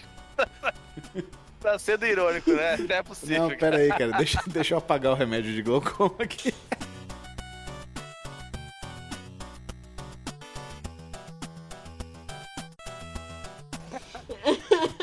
que acho que já tá afetando a cabeça já. Ai, ai. Então, é isso aí. Você acha que é um, um dos jogos seminais do PC Gamer e devem ser jogados pelo menos até a quarta fase, porque depois a coisa Isso. enlouquece demais. Voltando à sanidade aqui, é um jogo horrível, mas ele tem um apelo nostálgico incrível, cara, que traz um flashback da, da infância, assim, só de olhar pra cara dele. É verdade, é verdade. E você, Lilian, quais são as tuas considerações em relação ao perigoso Dave? Eu vou dar um Ctrl C, Ctrl V nas considerações do último cast que eu gravei, que foi sobre The Mystical Ninja, que é um jogo que precisa ser jogado, porque pelo menos quem viveu na década de 80 e 90 não é possível que não faça parte da vida dessas pessoas. Mas, pelo amor de Deus, não fiquem tentando chegar no- no- na fase 10 assim. Joga ali o que dá e se contenta com isso. Aproveita a nostalgia, fecha o jogo e vai ser feliz. Lindo disclaimer, lindo disclaimer. Tô pe- pensando aqui se o Marcos Mello vai concordar comigo ou se vai concordar com a Lilian. Que ele falou que concordou. Então já vamos chamar aqui o doutor que deu o seu disclaimer sobre isso. Doutor Marcos Melo, quais foram, quais são os seus disclaimers sobre a gravação de hoje desse classiqueira de todos os tempos do MS-DOS, que é o Perigoso bem, cara. É, meus dois centavos aqui na discussão. Eu vou concordar aqui com o que os colegas disseram. Imagino que você já tenha falado antes de mim. e, e, bem, é, ele é um jogo ah, ah, muito interessante para aquela época. Não vou dizer revolucionário, mas que certamente marcou tanto para as pessoas que jogaram, tanto pela história dos envolvidos ali que depois fundaram a id Software. É, vale, acho que vale a pena conhecer, cara. É mais um daqueles que vale a pena conhecer, mas eu não vou recomendar incisivamente, não. Eu vou dar um selo aqui, veja você. É um jogo impressionante pro período. Ele tá um pouco datado pela dificuldade, pelas mecânicas, talvez um pouco pelo gráfico e produção também. Mas é. Por tudo, seu miserável. O que, que é isso? Tá defenestrando o jogo aqui na É, minha cara? Não, é- ele é um produto da sua época. Eu acho que isso resume melhor, assim, sem querer, sem querer defenestrar o jogo, né? Então. Pode falar o que você quiser, doutor Marcondes. Aqui você é tem aí, liberdade. cara. Viva, viva, viva a liberdade de imprensa. É nóis. E obrigado por ter ouvido esse episódio. E comente aí também, ouvinte que conhece esse jogo. Ou que recomenda outros jogos. Tem fangames, né? De, de, de Dangerous Dave. Quiser recomendar alguma coisa pra nós aí, fique à vontade. Tamo aí. Lindas palavras, doutor. Olha, estou impressionado com tamanha eloquência. Bruno, você que passava as férias lá em Maranguape, tinha uma cabeça desse tamanho, o que, você tem a dizer sobre o perigoso Dave? É, vou, vou começar só é, em relação ao tamanho da cabeça. Realmente, minha cabeça é enorme. é. eu tenho problema até para achar capacete quando eventualmente vou correr de kart. Mas, mas vamos lá. é, eu acho assim, o Dungeon Devil é um jogo. Ele só, ele só vale a pena pela curiosidade histórica. É, assim, se você for tentar jogar ele a fundo pra tentar é, todos os segredos, pegar todos os itens, você vai acabar se estressando. Porque, e cansando. Porque como a, foi falado no cast, ele tem uma. tri- um- a parte sonora dele é muito cansativa também. Não, mas é assim, um- é um jogo que ele, ele foi feito para demonstrar uma linguagem de programação, né? Que estava sendo feito pelo Romero. Então, um jogo que foi feito só para demonstrar como uma questão de demonstração, pra época seria um bom jogo. Mas hoje realmente não se estresse, jogue até onde você conseguir e depois se tiver mais curiosidade, vá no YouTube Station e, e assista o resto dele. Maravilha, maravilha, Bruno.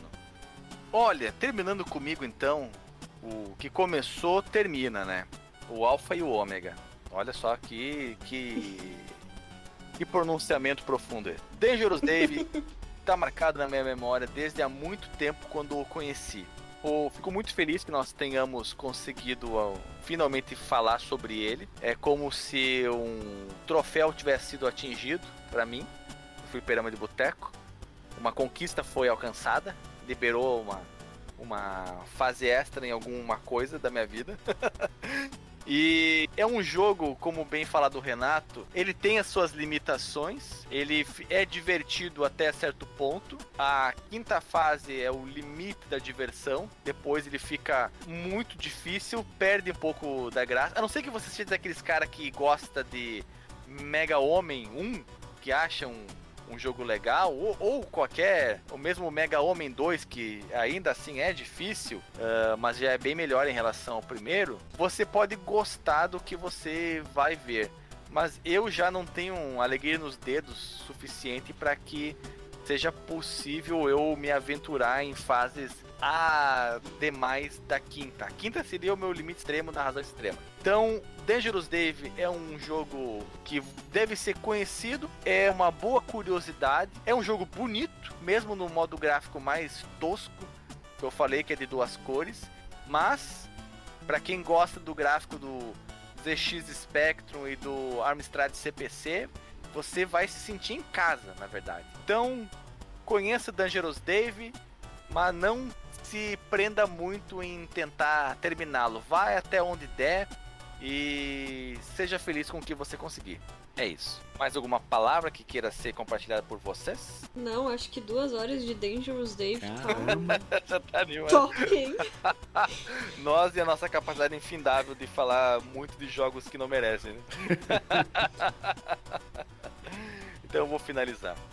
Bem, meu povo amado, chegamos aqui nos estertores finais, finalizando esse podcast tão especial que teve a presença do Bruno Castro Alves, um ouvinte de longa data, que também é uma pessoa que tem frondosas memórias sobre esse jogo, memórias muito afetivas, deliciosas, gostosas, embaladas com o molho do 486, que é o melhor dos molhos.